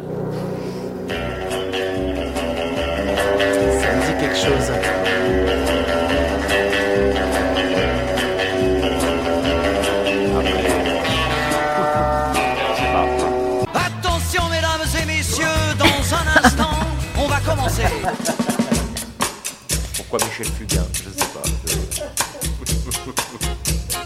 Bah, attention, le spectacle va commencer, par exemple, tout bêtement. Du coup, c'est pas toi qui as fait ta, ton jingle. Non. Mais personne, c'est moi qui ai. euh, Enfin, bon, lui, il va nous faire un cacané merdeux. Euh, donc, c'est à toi Mais moi, maintenant. Enrico Macias, tant que tu y es. En, en- enfant de tout pays, tu vas voir. prochaine. Tu vas voir. Tu vas pas y couper. Bah, cinéphile de tout pays, ouais, voilà. je peux. Allez, c'est parti. Alors, euh, bah, on commence par un film de, de Sam Mendes, donc euh, sans doute l'un des réalisateurs les plus surcotés que, que je connaisse. Euh, C'est pas la première fois que tu le sors, ça. Oui, non, mais c'est vrai. Mais tu lui, peux euh, donner des exemples de films qu'il a fait ces alors, derniers temps d'abord, pour les celui-là, d'abord. Mais- s'appelle Empire of Light. Alors, Sam Mendes, Les Noces Rebelles, euh, donc j'ai oublié le nom après, mais 1917 surtout, qui était quand même une vraie arnaque. C'est bien, il y en a aucun que j'ai vu. Ça, Alors, c'était trop 1917. bien, 1917. Non, mais Moi, j'ai kiffé ce non, mais je sais pas parce que j'ai pas très bien compris non plus ce que ça voulait dire. Mais enfin bon, c'est pas grave. Et, et, et là, il fait un film. Donc il y a pas de plan séquence, il y a ça dure pas en temps réel, deux heures ou etc. Bon, soit dit en passant, il y avait un vrai problème dans 1917. Le film s'étendait sur plus de 10 heures sur un plan séquence de deux heures. Rappelle-toi que Yann va ensuite Bon, donner bref. son avis sur les films que tu Bah, présentes. c'est pas hein. grave. mais c'est- voilà. Il faire ça bien. Et non, il y a un vient- cut au milieu, il y a un cut bah au oui. milieu de 1917. Il- bah, oui, c'est certain. Mais alors, il, il vient avec un, un film qui s'appelle Empire of Light. Et donc, la bande-annonce était prometteuse. On se dit, tiens, après le film de Spielberg, encore un film qui va parler du cinéma euh, et qui va dire que le cinéma, c'est formidable, ça permet de se réconcilier, ça permet de faire des choses très, très positives. Euh, et ben alors, euh, la bande-annonce euh, est un... Non, c'est pas qu'elle est trompeuse, c'est qu'il y a Non, 45 alors, sujets dans le film quand Je même. hein. te suis, je te suis dans l'idée que la bande-annonce est un poil Un peu quand même. Mais pourquoi vouloir tant voir le cinéma dans ce film? Eh ben parce Non, que c'était c'est- parce qu'il l'annonce comme ça. Ah bon? C'est la, la- la- en Ouais, fait, pour- non, pour, je pour trouvais tout pas, vous dire sans, ouais. sans rien vous dire, c'est la fin. Ça, ça dure 5 minutes. ça. Le Ouais. reste, il faut se fader euh, deux heures de film avant sur pas grand chose. Bon, c'est vrai qu'il est moyen, il est moyen. Alors, rappelons que c'est l'histoire d'une femme, donc qui est très bien jouée d'ailleurs. hein. Olivia Colman est une Oui, actrice formidable, donc là, du coup, c'est pas les acteurs qui sont qui posent problème, hein, qui est responsable donc d'un d'un cinéma, enfin responsable. Elle travaille dans un cinéma d'une station balnéaire anglaise. Et surtout, elle a des problèmes, elle est assez fragile sur le plan, euh, on va dire, euh, mental. Émotionnel, mental. Euh, ensuite, on a un, un employé qui arrive. Donc, au départ, on suit un petit peu son histoire. Elle, on voit comment elle euh, vit dans le cinéma. On se dit qu'il y a un souci quand même. Il y a une relation particulière avec le patron du cinéma, euh, qui est joué par Colin Firth en rôle à contre-emploi. Et, euh, arrive un nouvel employé euh, qui, lui, eh ben, est noir. Donc c'est important parce qu'on parle du racisme dans le film aussi, parce que ça se passe dans une ville côtière anglaise dans les années 80, où il y a eu une résurgence du, racisme. Merci Margaret Thatcher. Et du coup, les deux vont se rapprocher petit à petit parce que c'est deux écorchés en quelque sorte. hein. Elle avec son, son problème et lui évidemment qui essaye de, de s'intégrer mais à qui on rappelle constamment sa, sa différence de peau. Donc sur le papier on se dit bah ça, ça doit faire quelque chose de, de vraiment très très bien. Et en fait j'ai- trouvé ce film euh, bah, déjà très ennuyeux. Donc euh, ça c'est quand même embêtant. Et surtout c'est l'exemple même du, du type de film que moi j'appelle programmatique. C'est-à-dire il y a un programme et le film ne dévie jamais de sa route. C'est-à-dire, euh, il y a même, c'est tellement méchant ce que je vais dire parce que j'ai pas envie d'en dire trop de mal non plus, mais c'est déjà fait. Mais euh, il y a même par exemple des scènes du style racisme pour les nuls. C'est-à-dire qu'il y a une scène forcément où il passe. Oh, il y a deux blancs qui passent par là, ils vont lui casser la gueule, bien sûr. C'est une réalité, c'est horrible ce que je dis. Mais c'est trop Mais- attendu. Non, mais voilà, c'est-à-dire que c'est tellement convenu et ça, moi, ça ne me dit rien que. Alors, je vois des critiques qui sont assez positives finalement. Dans, dans- dans- Je te trouve sur- dur. Je te sur trouve Allociné, dur. non mais. Tu n'as pas tort, mais tu es un peu voilà. trop dur. Bah, c'est- c'est- bah, ça, on me le dit C'est souvent. Est-ce qu'il pas- euh, faut pas toujours faire du racisme pour les nuls? Alors là-dessus, je suis d'accord sur, sur le, sur le, le fait de, de- de dénoncer. Pourquoi pas? Après tout, c'est pas ça. Messieurs, ça apparaît tellement convenu que du coup, Ça moi je trouve que pas, ça, quoi. ça, ça marche pas. Et puis c'est pas que ça, c'est qu'il y a plein de sujets. Il y a un peu ça. C'est vrai. Oui, oui. Il y a un peu le cinéma, il y a un peu la folie du personnage. Oui, le handicap, euh, le handicap mental aussi. Euh, ouais.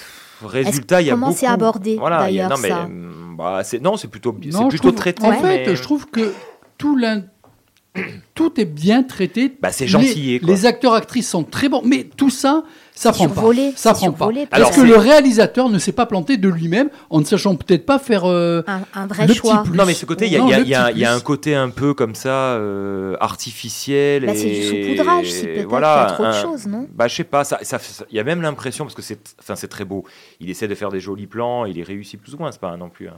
Mais ça, ça fait une espèce de musée, quoi. Oui. L'impression de voir une, un film endormi. euh, Moi, j'ai eu l'impression de voir, pas par incarné, exemple. en fait. J'ai l'impression de voir un film comme Miss Daisy et son chauffeur, si vous connaissez, qui a été fait il y a 40 ans.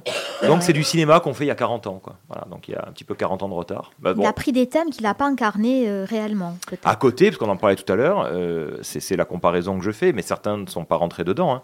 Je trouve que le Spielberg, dont on dit parfois qu'il est convenu, il est déjà, un, il est quand même bien supérieur en termes de mise en scène. je, suis désolé de le dire, hein, parce que là, bon, c'est bien gentil, mais il n'y a pas grand-chose. Et, et surtout, c'est une mise à nu complète. Enfin, moi, je trouve que c'est passionnant. Le film de Spielberg, c'est que jamais il a été autant dans l'autobiographie, dans le fait de dire c'est ça. Puis lui traite vraiment du sujet du cinéma, c'est-à-dire montrant que dans The Fabelmans, hein, du coup, C'est ça. ça, ça a été un refuge. Je trouve bouleversant le fait de dire, par exemple, que d'un d'un individu, d'un jeune enfant qui ne savait pas où se placer, le cinéma lui permet d'affronter ça et d'aller au-delà de, de- de- de cette espèce de mélancolie triste. Moi, le, le- le film m'a renversé là-dessus. Là, euh, non, je, je suis resté très a- Il y a extérieur. un réel message, en fait. Moi, le Bah, Spielberg euh, m'a perdu à un moment donné. J'ai Bah, je- accroché vers la, la, la moitié quand il paraît avec sa mère, tout ça. euh, Ben ouais, mais je trouve à- que. à- ouais. Et puis il y a des clins d'œil, et puis c'est Spielberg, et puis ça fait longtemps qu'il n'avait pas fait un aussi bon film. Tout dépend. Donc, bah, pour qui? Bah non, mais c'est vrai, bon, je sais pas. West Bah, Side c'est Story, t'es bien, pas- mais. T'es pas une vérité en toi-même. Non, mais West Side Story. Alors, il en a fait des très bons il y a, il y a quelques temps, mais West Side Story, j'avais pas compris bien le. Enfin, je comprenais l'idée, mais c'était bien fait, tout ça, mais je voyais pas trop. Qu'est-ce qu'il a fait avant Je sais pas. J'arrête pas de voir avec les élèves Ready Player One que je déteste de plus en plus. Euh, le bon gros géant, aucun intérêt. Enfin, je veux dire, euh, voilà. Mais il est capable, c'est vrai, de parfois de de fulgurance. hein. Le pont des espions, c'est fabuleux. Pentagon Papers, c'est incroyable. Voilà, et c'est ça reste Spielberg, quoi. C'est.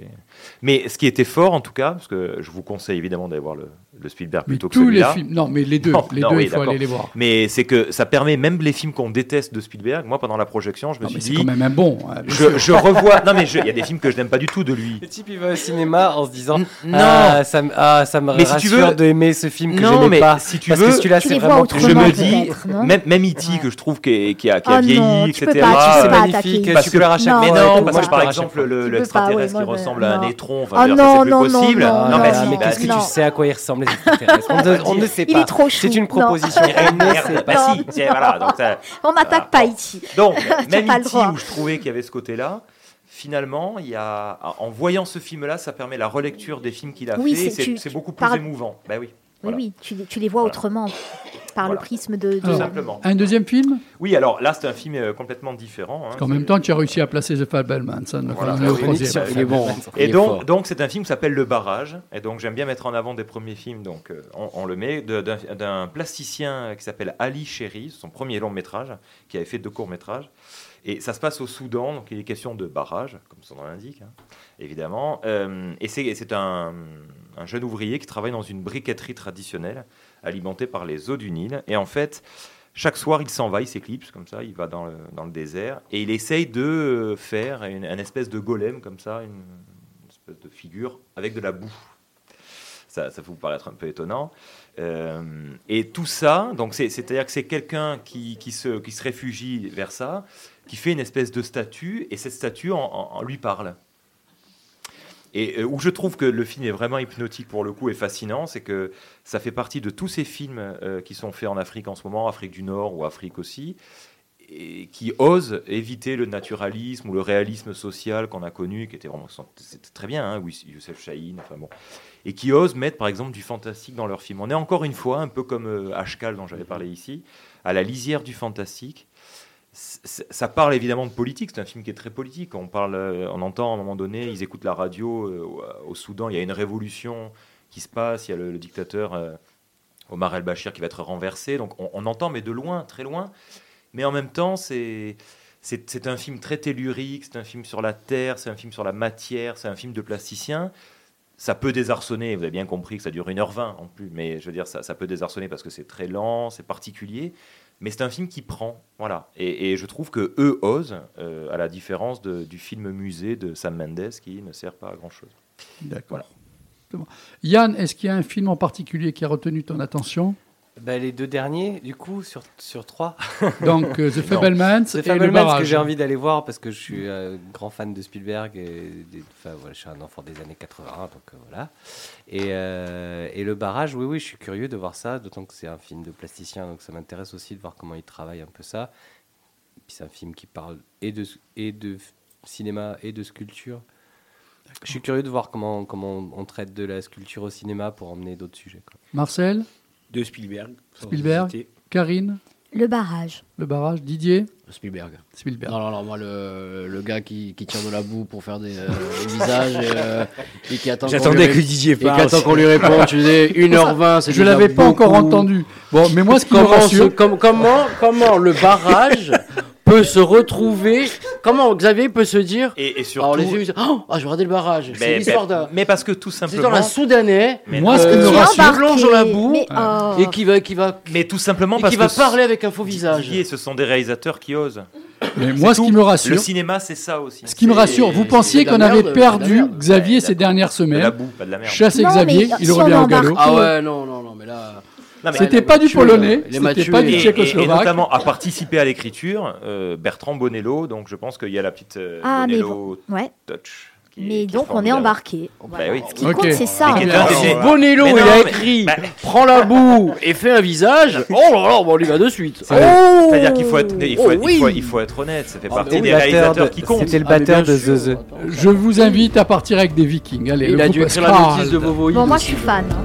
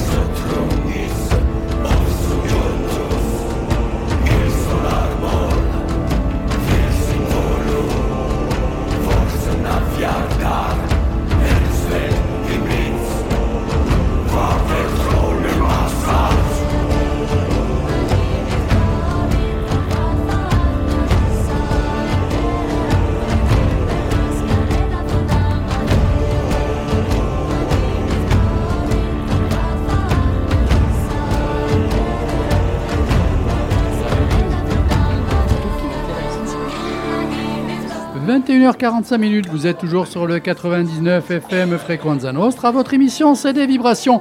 À l'instant même, on vient d'inviter les Vikings, le groupe Skald, avec le titre Troll Calamik. Voilà, allez, c'est au tour de Didier. Didier, tu es prêt? Euh, oui, oui. Allez, c'est à toi. Allez, Comme toujours. allez, hop là.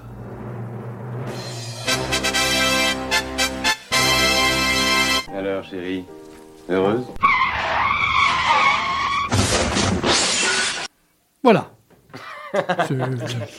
Pardon, super jingle, bravo. Je vais voter pour celui-là, je crois. Attends. Pascal Belmondo. Ah, j'ai pas, j'ai pas tout entendu. Pascal du Belmondo. Tout simplement. Oui, euh, on va parler euh, politique. Ah Attention, tu sais qu'à cette antenne. Oui, non, mais attendez, de, de manière très, très pondérée, bien sûr. Je suis toujours très pondéré, moi, déjà. Puis de toute façon, après le barrage, on peut parler de. On va parler de boue, on peut parler de la politique française. C'est pas. D'ailleurs, Les deux se rejoignent. On s'enfonce de plus en plus. hein. Ça serait plutôt de la merde, là. Après. Ah, euh, pas. Dérapage. Tant qu'il n'y a pas de nom, on peut tout dire. Carton vert. Exactement. Alors, après moult et moult euh, facéties à l'Assemblée nationale pendant le vote de la, de la loi sur les retraites, qui, donc, qui, n'a pas été votée, donc on l'a jeté au Sénat, qui sont en train de se battre entre eux pour essayer de voter quelque chose. Là, c'est euh, est-ce qu'on va s'enlever notre propre euh, régime euh, spécial que nous avons Parce que sinon, on passe pour des couillons. Mais c'était déjà fait avant. N'oubliez pas qui est le président du Sénat. Donc déjà, ça, ça, ça vous cale un truc. Il y a eu euh, des nouveaux arrivés à l'Assemblée qui sont députés, dont un euh, qui doit avoir 22-23 ans, qui est euh, un sbire de JLM, pour ne pas, parce qu'on peut pas dire son nom, c'est un peu le Voldemort, euh, si on dit son nom, euh, il apparaît. Celui qui doit arrêter depuis euh, 10 ans, mais qui est toujours là, qui croit qu'il est ministre, qui croit machin. Donc, euh, ce LB, je j'ai pas dit de nom, euh, l'ARCOM ne peut rien dire, j'ai pas dit de nom. LB a sorti hier sur le réseau social Twitter un challenge pour la, le blocus de demain euh, qui s'appelle le Blocus Challenge, hashtag Blocus Challenge, euh, qui, a, qui appelle donc les lycéens à faire le plus beau blocage possible, à se prendre en photo et en vidéo. Et euh, une fois- là, ce sera un tirage au sort, et ensuite ils seront invités à visiter l'Assemblée nationale. Donc moi, ce qui me dérange, c'est qu'en tant que député, on est censé quand même avoir une certaine représentation et un certain respect des choses. Euh, il incite donc des mineurs à bloquer leur lycée, ce qui logiquement est interdit, parce que il y a la manif, on a le droit, mais le blocage n'a pas le droit. Oui? La République, c'est moi C'est moi qui suis parlementaire Poussez-vous de là, ouvrez-moi cette porte Voilà, c'est lui la République. voilà. Donc Tu ça- l'attendais pas, celle-là, hein, Non, non. Donc ça, ça me gêne énormément. Euh, donc inciter, on sait ce que ça va être quand même parce que c'est un mouvement qui va être national où tout doit être bloqué. Donc mettre des jeunes mineurs, les inciter, leur, leur monter la sec, comme on dit, à tout bloquer, à essayer de faire du mieux possible. Donc c'est à qui va faire n'importe quoi. Donc ça veut dire qu'il risque d'avoir euh, quand même pas mal de violence parce qu'on sait très bien que ça, ça dégénère tout le Ça temps. dégénère tout le temps. Et euh, donc, on, le- surtout que l'Assemblée nationale, euh, je ne sais pas si vous savez, on a le droit de la visiter. On fait une demande, n'importe qui peut, la- peut aller la visiter. Bon, c'est difficile. Hein. Oui, mais. Parce que là, par exemple, je, on y était allé il n'y a pas longtemps et en ayant bientôt l'occasion d'emmener une classe, là, par exemple, euh, qui je- le huissier avec qui j'ai discuté me disait que pour les visites individuelles, c'est complet sur quasiment deux ans. Oui, non, mais je, tu vas pas y Je aller tout dis. seul. Ah ben, je vous le dis. Non, Ben, mais si tu peux. En groupe et tout. Mais Non, là, mais ima- même sans groupe, tu peux y aller Là, seul. imaginons, euh, donc, les jeunes vont faire tout et n'importe quoi, vont faire des figures. Il va y avoir des blessés hein, sur le. C'est à qui va faire le- la photo, la vidéo la plus débile du monde. hein. Donc, il a, il, a, il a fait cet appel-là. Et euh, il les invite à l'Assemblée nationale. On a le droit de les refuser. On a le droit de dire, ben non, vous ne rentrez pas par, parce que c'est pas. Par, vous n'avez pas fait peut-être une demande ou c'est pas parce qu'on est député qu'on peut faire rentrer. J'allais dire, c'est pas non plus un cirque en même temps. je- Oui, là, c'est devenu un cirque. Mais c'est pas parce qu'on est député qu'on peut faire rentrer tout euh, n'importe qui, euh, n'importe quoi. À part de l'alcool, apparemment, parce que la buvette est, est incroyable. Ah, c'est open. hein, Il y a, eu une rupture de stock de, de la boisson verte euh, qui finit par 27. Et Apparemment. pastis à 10h du matin pour certains. Oh aussi. là là là là là là, attends. Alors, je vais spolier, Ça, ouais. je suis désolé. Ouais, hein. ouais. Il y a pas qu'à l'Assemblée. Pas qu'à l'Assemblée, mais enfin à l'Assemblée. Tu vas dans un euh, village à raison. 10h du Oui, matin, le bar chez Bébé, au euh, café au pastis. Au village. Là, c'était hésite. 9-10 heures, les députés au pastis. Tu te dis, bon, ok. Quand ça dure jusqu'à 3 heures Donc du voilà, mat. moi je trouve C'est que pour ça, on la est arrivé euh, à un stade où là, la, la poli- on- je crois qu'on est en train de vivre euh, les pires années politiques parce que je pense pas que de, à l'époque. Mais on pourra faire pire, c'est ça le problème. Oui, mais on aura toujours pire parce que maintenant on a des générations de TikTokers et de choses comme ça qui vont Ça, être au pouvoir. C'est catastrophique, mais enfin bon. Donc je trouve ça incroyable qu'on appelle des, des, des, des jeunes comme ça. C'est dans l'air du temps, représenter c'est dans l'air la, du la temps. République. Bon, après, en modérant un peu, c'est bien aussi que, que, que les jeunes puissent avoir une conscience politique, parce qu'ils n'en ont quasiment plus. Donc il faudrait mais quand même il y a que ça beaucoup de revienne. jeunes manifester, Voilà. oui, mais pas Conscience. à bloquer. Après, après, ce qui me pose problème, c'est oui. De les instrumentaliser, en Voilà. fait. C'est-à-dire Voilà. utiliser les Ouais. réseaux sociaux parce que c'est très Oui, très malin, c'est très vicieux de sa part. Il sait qu'il Oui, va il les toucher instrumentalise, parce que ça, ouais. ce sont des jeunes qui plus tard seront un électorat pour 2027. Donc il essaie les de les prendre maintenant. Mais pff, Ouais, je bon. pense que ce gars devrait juste euh, arrêter et se, je sais pas, euh, être euh, chroniqueur radio. Par exemple. Alors, euh, on change tout à fait de sujet maintenant. Deux petites Ah, on coupe questions. comme ça, on s'en fout, on s'en bat les couilles. de- je pense que tu as Non, terminé, non, non bien sûr, bien sûr. Il n'y a pas de rebond, il n'y a rien. Pourquoi donc, tu n'avais euh, pas terminé Quelqu'un, veut- bah, depuis tout à l'heure. ouais, euh, mais moi j'aurais ouais. un truc à dire, mais c'est pas politiquement correct. Ah bah alors non. Voilà. Non, non, non, non, non, Ouais. non, vous le Non. savez, si on attaque Moi, j'ai politique, c'est juste pas un bon. truc à ti- euh, voilà, il faut faire attention. euh, Faire attention Voilà. à ne pas instrumentaliser les jeunes, Voilà. et c'est vieux comme le monde. Oui, voilà, non, mais ça, tu peux le dire, Ouais. bien sûr. Ouais. Moi, je dis que chaque époque a le Rousseau qu'il mérite. Aussi. Voilà. Alors, on change. Petite question, ça s'est passé le 25 février, un samedi. Grosse frayeur dans un vol. Dakar-Nantes. Qu'est-ce qui a pu se passer d'après vous? Bon, moi, je sais parce que j'ai vu, mais je dirais rien donc. Dak- Dakar-Nantes. Ouais. Alors déjà, il y a un vol Dakar-Nantes. C'était pas ça la grosse frayeur. Il y a L'avion a atterri Il a atterri. Pour une fois. euh, Aucune idée. ça c'est pas. Alors, un passager s'est fait piquer. Ah oui, je l'ai. Ah, Une migale. Non. je l'ai. Non. Mais effectivement, il s'est fait piquer par un scorpion. Voilà. Oh, ça va. Ouais, mais quand même, bon, ben là, là, Ça là. euh, mais en même temps, il Ah est oui, Dakar. À- oui, non, mais justement, c'était intéressant Un quand euh, de il m'a Nantes posé la question de Dakar. Non, c'était Dakar. De Dakar. Nantes, donc forcément, Ah. Ils avaient passé une semaine dans le désert et le scorpion était rentré dans le sac et à bord de l'avion, le scorpion était sorti, a piqué. Ouais, mais là, c'est embêtant. Non, non, non, il a été sauvé, mais c'est quand même embêtant. hein. Le scorpion, oui. Euh, autre chose, une autoroute bloquée. Une autoroute bloquée à cause de quoi? Un scorpion. Mardi 28 février, en direction de l'Italie. Donc l'autoroute A8 au niveau d'Antibes a partiellement été bloquée. Pourquoi? Des chatons. Des chatons. Non. Un Manifestation, Des manifestation écologiste. Des Ah, les grenouilles qui tracteurs. traversaient. Alors, À cause des tracteurs. Quelque chose, oui, assez gros, assez. Donc ça serait. Gérard Larcher. De parler aussi tant que tu y es. Genre la salle qui faisait un apéro, non, sur l'autoroute. Alors ça a été à cause d'un camion. Mais voilà. Un Qu'est-ce qu'il y un avait dans ce camion? Mozzarella. Euh, Italie. Des bêtes. Presque. Servio- Silvio Berlusconi qui est tombé du camion Non, des bêtes pas. mortes. Alors l'autoroute A8 au niveau d'Antibes a partiellement été bloquée mardi 28 février au matin en direction de l'Italie à cause de l'huile de conserve de sardines qui s'est déversée sur la chaussée à la suite de l'incendie d'un camion qui les transportait. L'odeur, tout le monde a Ouais, vu la grimace a en même a temps. combo là. c'est- Là, ça, ça glisse. Ah. hein, ça, ouais, Ah, Ça glisse et ça pue. ça glisse Là et c'est ça la pue. totale. Hein, Marcel c'est- a bien résumé. Alors on va terminer. euh, je pense que là vous allez avoir pas mal de choses à dire. Par la sardine. Euh, on a six minutes, tranquillement. On est dans George Orwell. Caroline Forrest réagit à la censure des œuvres de Roald Dahl dans C'est à vous. Ne réécrivons pas le passé, ça n'a aucun sens. C'est une façon de considérer les œuvres comme des produits. Mais ce ne sont pas des produits, ce sont des créations qui appartiennent à leur créateur. La culture sous la pression de la censure. Il y a des gens qui veulent réécrire certains passages. Alors, qu'est-ce que vous en pensez? Parce que moi, je trouve que c'est très grave. J'annonce d'entrée c'est très grave. oui, c'est grave. Euh, non, qui meurt, c'est mieux. Crève, c'est dur. Il y a Non. Gallimard qui, a- qui a- qui publie, les- je, je suivais un peu l'affaire là, Roald Dahl, il y a Gallimard qui, qui publie les œuvres de Roald Dahl et qui, eux, ont préféré écrire un avant-propos qui recontextualise et qui est très très très très bien écrit. On peut le trouver sur, euh, bon, je l'ai vu sur Facebook, donc c'est facilement trouvable. Euh, et c'est très très bien écrit, ça recontextualise Et ils ont refusé de réécrire. vraiment hein. bien et ils ont dit non, on réécrira pas ouais, C'est ça qu'il faut faire. les œuvres de Roald Dahl, on va, on va continuer. En plus, je crois que même légalement, euh, ils n'ont pas le droit en Angleterre, euh, avec les- le droit de, avec le droit d'auteur, même après la mort des, enfin le temps de droit d'auteur, ils ont même, ils auraient même pas le droit de réécrire. euh, Ouais, Mais comme le mec les est mort, ayants droit des c'est d'Albe les qui ayants droit veulent, qui, qui ouais. acceptent. Donc euh, du coup, euh, personne peut se retourner contre eux en fait. Mais en principe, ils n'ont pas le droit. Et cette transformation attaque- de certains mots, bon, c'était déjà parti euh, d'une histoire il y a quelques années, non Il y avait euh, Autant n'emporte euh, le vent, Agatha Christie, euh, Autant n'emporte le vent. Désolé, si vous allez en librairie, continuez à demander, dit petit nègre.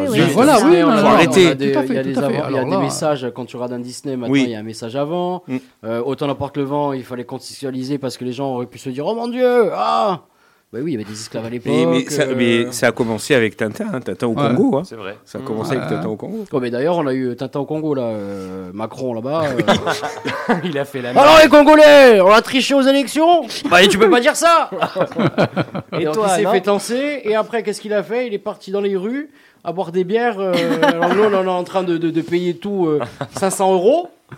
On bloque tout. Et lui, il est là-bas. des coups avec, là-bas, euh. Avec la compagnie créole. Tut, Bon, donc apparemment, euh, tout le monde est contre hein, ce qui est en train de se passer. Ouais, Et moi, alors, j'irai même plus loin parce que si on laisse faire ça, contextualiser, c'est important. Contextualiser. C'est important de contextualiser parce qu'effectivement, les nouvelles générations qui débarquent et qui ne sont pas comme nous, des vieux cons, euh, avec. euh, Je te permets pas de parler de comme ça de mais- Marcel et Dédé. hein. non, mais tous, nous, on, on- chaque, info- chaque nouvelle info sur euh, la lutte des genres euh, et tout ça, ça nous, euh, ça nous bouscule un peu. À chaque fois, on est là, oh, ça va, qu'est-ce qu'ils vont chercher encore? Mais en fin de compte, euh, bah, il y a une vraie génération qui est en train de vivre des choses que nous, on ne peut pas comprendre. Donc c'est important euh, de recontextualiser, ne serait-ce que pour les générations futures qui... Enfin, on peut pas se comparer à eux. Nous, on n'est pas nés avec Internet, on regarde tout avec euh, l'éducation de nos parents qui sont encore d'un autre temps, qu'on trouvait déjà que c'était les vieux cons. Euh, donc on est des, des vieux cons de vieux cons. Mais, mais c'est un, un peu, euh, c'est un boulot qu'on a toujours fait, de recontextualiser, mais de tout temps. On, regarde par notre prisme. sauf que man- avant- C'est fou qu'on- que ça devienne comme ça un problème, parce que de tout temps, Mais euh, on lutte, regardait avec notre période œil un du peu moment charnière où c'est une lutte euh, des violente. choses du passé, Et comme euh, même les périodes charnières, euh, le temps que qu'il y ait des choses qui soient Moi, je, acceptées. je- je me ça part dans tous les sens. Mais c'est- anecdotique. Mais j'étais gamine et bon, les Vénus, Renaissance, on voit, elles sont goffes, elles sont goffes. Maintenant, à l'époque, la beauté c'était ça et on t'expliquait pourquoi la beauté c'était ça. Mais avant, peut-être que les parents prenaient le temps, les, euh, les Mais c'est ça qui- mais- Là, c'est bien de contextualiser. contextualiser. Maintenant, Ouais. tout changer les œuvres, Changer, je refaire suis toute pas l'histoire. pour. euh, Changer, c'est comme si on dit, bah, euh, vas-y, on va, Ah euh, on va effacer les nichons Non, ça de, rien, mais- les, de Mais tous les tableaux. quoi. contextualiser, c'est- je trouve, qu'il y a toujours aussi un gros problème actuellement, c'est que que l'on sorte une bande dessinée, un film, Mais un du coup, les- disque, toi demain une sculpture, il faut se justifier de tout, il faut expliquer tout. Euh, non mais à un moment donné, il faut arrêter. Laisse l'artiste s'exprimer. Après, tu n'es pas content, tu vas pas voir l'exposition, ou tu le likes pas, ou tu, ou tu le mets pas à mets pas en l'antenne, ou quoi. Voilà, tout simplement. Je pense que ça serait quand même plus efficace, parce que moi, vous voyez, euh, ce truc de dire on est dans George Orwell, donc c'est euh, 1984 certainement, parce qu'à un moment donné, dans George Orwell 1984, on te retouche tous les livres et on en arrive juste à faire sortir une pensée qui doit être inculquée à la personne c'est qui est là, oui, oui. qui est esclave de la C'est société. le boulot du personnage principal, c'est de Bah, réécrire voilà, les oui. et les anciens Justement. articles de presse. Et tout ça, c'est pour mieux euh, présider en fait, une société. C'est Pour, pour, dire, mieux. que- euh, c'est pour dire dans le livre, c'est pour dire qu'on n'a jamais eu tort. Voilà, donc Oui, il voilà. va chercher dans les archives, Non, non, il réécrit Ouais, les choses, est- on et on peut pas, on peut pas dire. que D'ailleurs, Xavier Essay, que je le reprends un petit ça, peu quoi. souvent euh, ces derniers temps, euh, c'est cahier des charges sur les films maintenant où il te faut faire apparaître. Là, j'ai vu Last of Us euh, euh, 7 ou 8 épisodes. Euh, tu as déjà 4-5 critères qui ont déjà été bien respectés pour X choses, telle personne, Ça, tel c'est du couple, marketing. tout. Après, ça dépasse Ouais, la, ça dépasse Non, mais la- ça rend fade, ça ça rend la politique, en fait. Ça Ça rend fade. c'est- marketing. et en fait ils anticipent les critiques qu'ils pourraient avoir. Oui, donc, genre il y a que des, que des femmes, que des hommes, que des après, blacks, que après, des- après, Ouais. Laissez les réalisateurs après- faire ce qu'ils veulent, merde. ap- Après, je te l'avais, enfin, on en avait déjà parlé du coup, et ça rejoint un peu ce que disait Yann aussi, c'est que pendant très longtemps, il y a quand même eu un- un- un- une monopolisation de la parole, ou un monopole fait dans les films, en tout cas au cinéma, par les blancs, etc., et les noirs qui étaient quand même euh, mis Oui, dans des rôles. mais- Donc, qui est une volonté de, de, de Sur- refaire quelque chose. Pourquoi Tu me connais, bah, tu voilà, me connais. sur ça, il n'y a euh, pas de problème. Je dis banco. Non, mais ça, obligé de le dire quand même, Voilà. parce que mine Là, de rien, c'était pas égalitaire il y a Là, 40 on l'a vu les hein, dernières bon. polémiques sur euh, Amazon. Il y a eu la série sur euh, Le Seigneur des Anneaux. Il y a un elfe qui est euh, métis. Oui. Les gens sont offusqués. Oui, c'est tout à scandaleux, exact. métis. Euh, un elfe, ça n'existe pas. euh, arrêtez. Déjà. Il peut être euh, d'origine asiatique, égyptien, euh, blanc, sept bras, machin. Oui, mais ça n'existe Tu pas. peux retourner le problème. Pourquoi un elfe métis Si tu reprends Tolkien, il y en a pas. Bah, pourquoi, pourquoi on va te foutre un elfe métis Mais ça, pas on un s'en fout. Mais si, la, mais la si justement, sirène, non, mais là, parce que si, comme mais, la petite sirène. Faut pas que regarde, du non Mais regarde, dans le dans le dans le Seigneur des Anneaux, il parle pas de black. Tu vas faire. Parle pas de couleur. Mais non, mais justement, maintenant tu. as le droit. Je te dis que maintenant Peter Jackson ne referait pas le même film parce qu'on va lui dire s'il refait le Seigneur des Anneaux, il faut des blagues dedans. Mais c'est ça qui est fou. Peter Tolkien ne, parle pas de, ne parle pas de, couleur de peau, donc on a le droit de mettre n'importe qui. Oui, mais sauf que s'il veut faire un film, tu vas voir les syndicats aux États-Unis qui disent OK, on va faire Le Seigneur des Anneaux, mais il faut qu'il y ait des blagues dedans. Ça se passe comme ça maintenant. On en est là.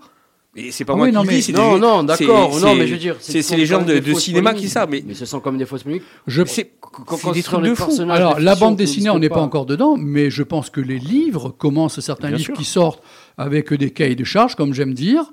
Euh, la bande dessinée aussi, l'affaire. Euh, Bastien Vives, elle, hmm. vient mettre le nez là-dedans. Elle vient dire, ok, dans la bande dessinée, on n'a pas le droit de dire ce qu'on veut non plus, il faut faire attention. Mhm. Et, euh, effectivement au risque de choquer X ou X ou telle ou telle personne. Sauf qu'avant, avant, quand tu cherchais un livre, hein, tu allais chez un libraire, tu disais j'aime ci, j'aime ça, j'aime ça. Le libraire te conseillait un livre qui allait avec tes goûts et tu étais rarement choqué. Je voulais vous demander Maintenant. Maintenant, il y a par... Internet, tu as accès à tout. Euh, bah, par rapport... sur des choses. Euh, la plupart des gens qui ont critiqué les livres de Bastien Vivès, les ont même pas lus. Donc euh, c'est compliqué comme. Par euh, rapport à ces retouches de mots, d'origine et tout, donc est-ce que en même temps c'est pas fait pour que bientôt il n'y ait plus d'écrivains, de réalisateurs ou quoi, et que tout soit fait par ces nouveaux programmes informatiques et tout, qui par rapport à des algorithmes tout ça seront ce qui va être le plus vendu, le plus regardé tout ça, et les scénarios seront pendus. Non, mais tout ça, ça prend, euh, ça prend 30, extrême, 50, 60 ans. Hein. mais ouais, on y va. Il y a je, déjà des. Je vous dis pas que ça va se faire le week-end d'après. C'est pas un hein. complot, mais on y, va. Il y a déjà des, des, des ordinateurs qui pompe ouais. des romans. Hein ça existe. Bon, euh, après, ce que tu appelles, toi, cahier des charges, ça a toujours existé. Hein. Oui, parce que par exemple, dans les, années, dans les années je sais pas, 50, 60, 60 pour qu'un film marche aux États-Unis, il fallait qu'il y ait ça, ça, ah, ça. ça euh, non, mais ça, ça se jouait par rapport à un acteur ou une actrice. Ou non, non, ça, se jouait par exemple sur des figures, par exemple. Euh, Ciné Poitiers, par euh, exemple, il y a un doc qui est sorti. Oui, c'était le, le noir par du temps. Mais la plupart du temps. Mais il fallait pas que ça déborde trop. Les mensurations des actrices. Oui, ou la plupart du temps, les femmes faire valoir. Non, mais effectivement, effectivement. Voilà, je n'y pensais pas. Et j'avoue que bien avant, même déjà déjà c'était mis en pratique. Mais c'était pas aussi fort et aussi embêtant pour moi qu'actuellement. Non, parce que c'est en fonction des goûts. devenu une industrie en fait euh, Hollywood. Même c'est surtout en fonction des goûts des gens à l'époque, c'est-à-dire qu'en fonction des attentes des studios et peut-être que maintenant la génération attend de voir ça. Et puis l'époque génération à l'époque de Hoover aussi qui avait mis sur la liste rouge, euh, liste rouge ou noire, je sais plus comment on appelle ça. Noir, euh, Charlie Chaplin, tout ça, mm, tous ceux qui pensaient qu'ils étaient communistes et tout, qui avait interdiction d'être aux États-Unis, de tourner. Donc c'était déjà très aussi politisé ça remonte à, à tout temps, ça. C'est pas, pas nouveau. Mais c'est là, bon. où, c'est là où, où, Mais la réécriture, aussi, non. C'est là où la mm. difficulté, elle est que le cinéma, je pense pour le. Alors, non, j'allais dire pour la peinture, c'est différent, mais c'est pareil en fait. Euh, c'est une industrie. Oui, c'est Et là-dedans, il y a des artistes. Mmh. Ouais. Et euh, pour la littérature, c'est pareil, c'est une industrie et là-dedans, il y a des artistes. Et, euh, c'est difficile. Dans tous les domaines, oui. Euh. Et, dans tous les domaines culturels. Mais on, prend les choses pour un art alors qu'en fait, c'est pas la majorité dans le cinéma. La majorité, ce c'est pas des artistes, c'est des gens qui répondent à des, à des cahiers des charges et à des commandes. Et dans la peinture, c'est pareil. Dans la bande dessinée, c'est pareil. Et dans la littérature, c'est pareil. Il y a beaucoup de gens qui répondent à des, à des commandes euh, et, parmi tous ces gens-là, il y a des gens qui tirent leur épingle du jeu et qui ont compris le code et qui machin. Mais à la base, quand même, on a des, enfin, c'est quand même du business, quoi. D'ailleurs, si le, cinéma c'était que un art, euh, BHL ne ferait pas de documentaire. C'est que déjà que les Ukrainiens sont accablés. C'est en plus les pauvres Ukrainiens qui se prennent des trucs russes sur la gueule et qui se prennent aussi un film de bah, Bachel. Donc ça, ça va les achever. Si le mm. monde était normal depuis des décennies, BHL ne ferait rien du tout. Il n'y serait pas déjà. BHL, déjà. Oh, fermerait, sa hein. chemise. On ferait les marottes de Luc aussi. Non, mais Ferry, BHL déjà, il, pourrait, boutonner sa chemise, se coiffer. arrêter de nous emmerder à apprendre des mots par cœur super compliqués, à les mettre ensemble en nous faisant croire que ce sont des phrases incroyable de. Le dernier mot est à Didier, hein, grec, après on arrête. Alors que c'est un tocard fini, il comprend rien sur rien, il va faire chier le monde entier parce que quand il part euh, dans les trucs en guerre, il faut en plus le protéger. Il, nous, il, nous, emmerde. Par contre, il a toujours la chemise blanche. Euh, il est hein. parfait. Et PO, oh, ils sont Moi, je veux bien savoir quelle est sa marque de lessive. Messieurs, dames, trois oh merci à vous. Merci à vous. Merci à tout le monde. Ma chère, si tu m'entends Pardon, On t'aime, hein, très fort. Yann, j'espère que tu as passé de bonnes heures. Oui, très bien. Ça a été. cool. Merci hein, à vous. Voilà. Bon, merci à tout le monde. De Bon, bonnes heures. Je vous retrouve euh, jeudi Born to be et l'équipe en place. Ici, c'est un lundi prochain. jour. Bisous tout le monde. Ciao. Final word, you must always face the curtain with a bow. Forget about your scene, give the audience a grin. Enjoy it, it's your last chance anyhow. So always look on the bright side of death. Uh, Just before you draw your terminal breath. Life's a piece of shit when you look at it. Life's a laugh and death's a joke, it's true. You'll see it's all a show, Keep keep 'em laughing as you go. Just remember that the last laugh is on you. And always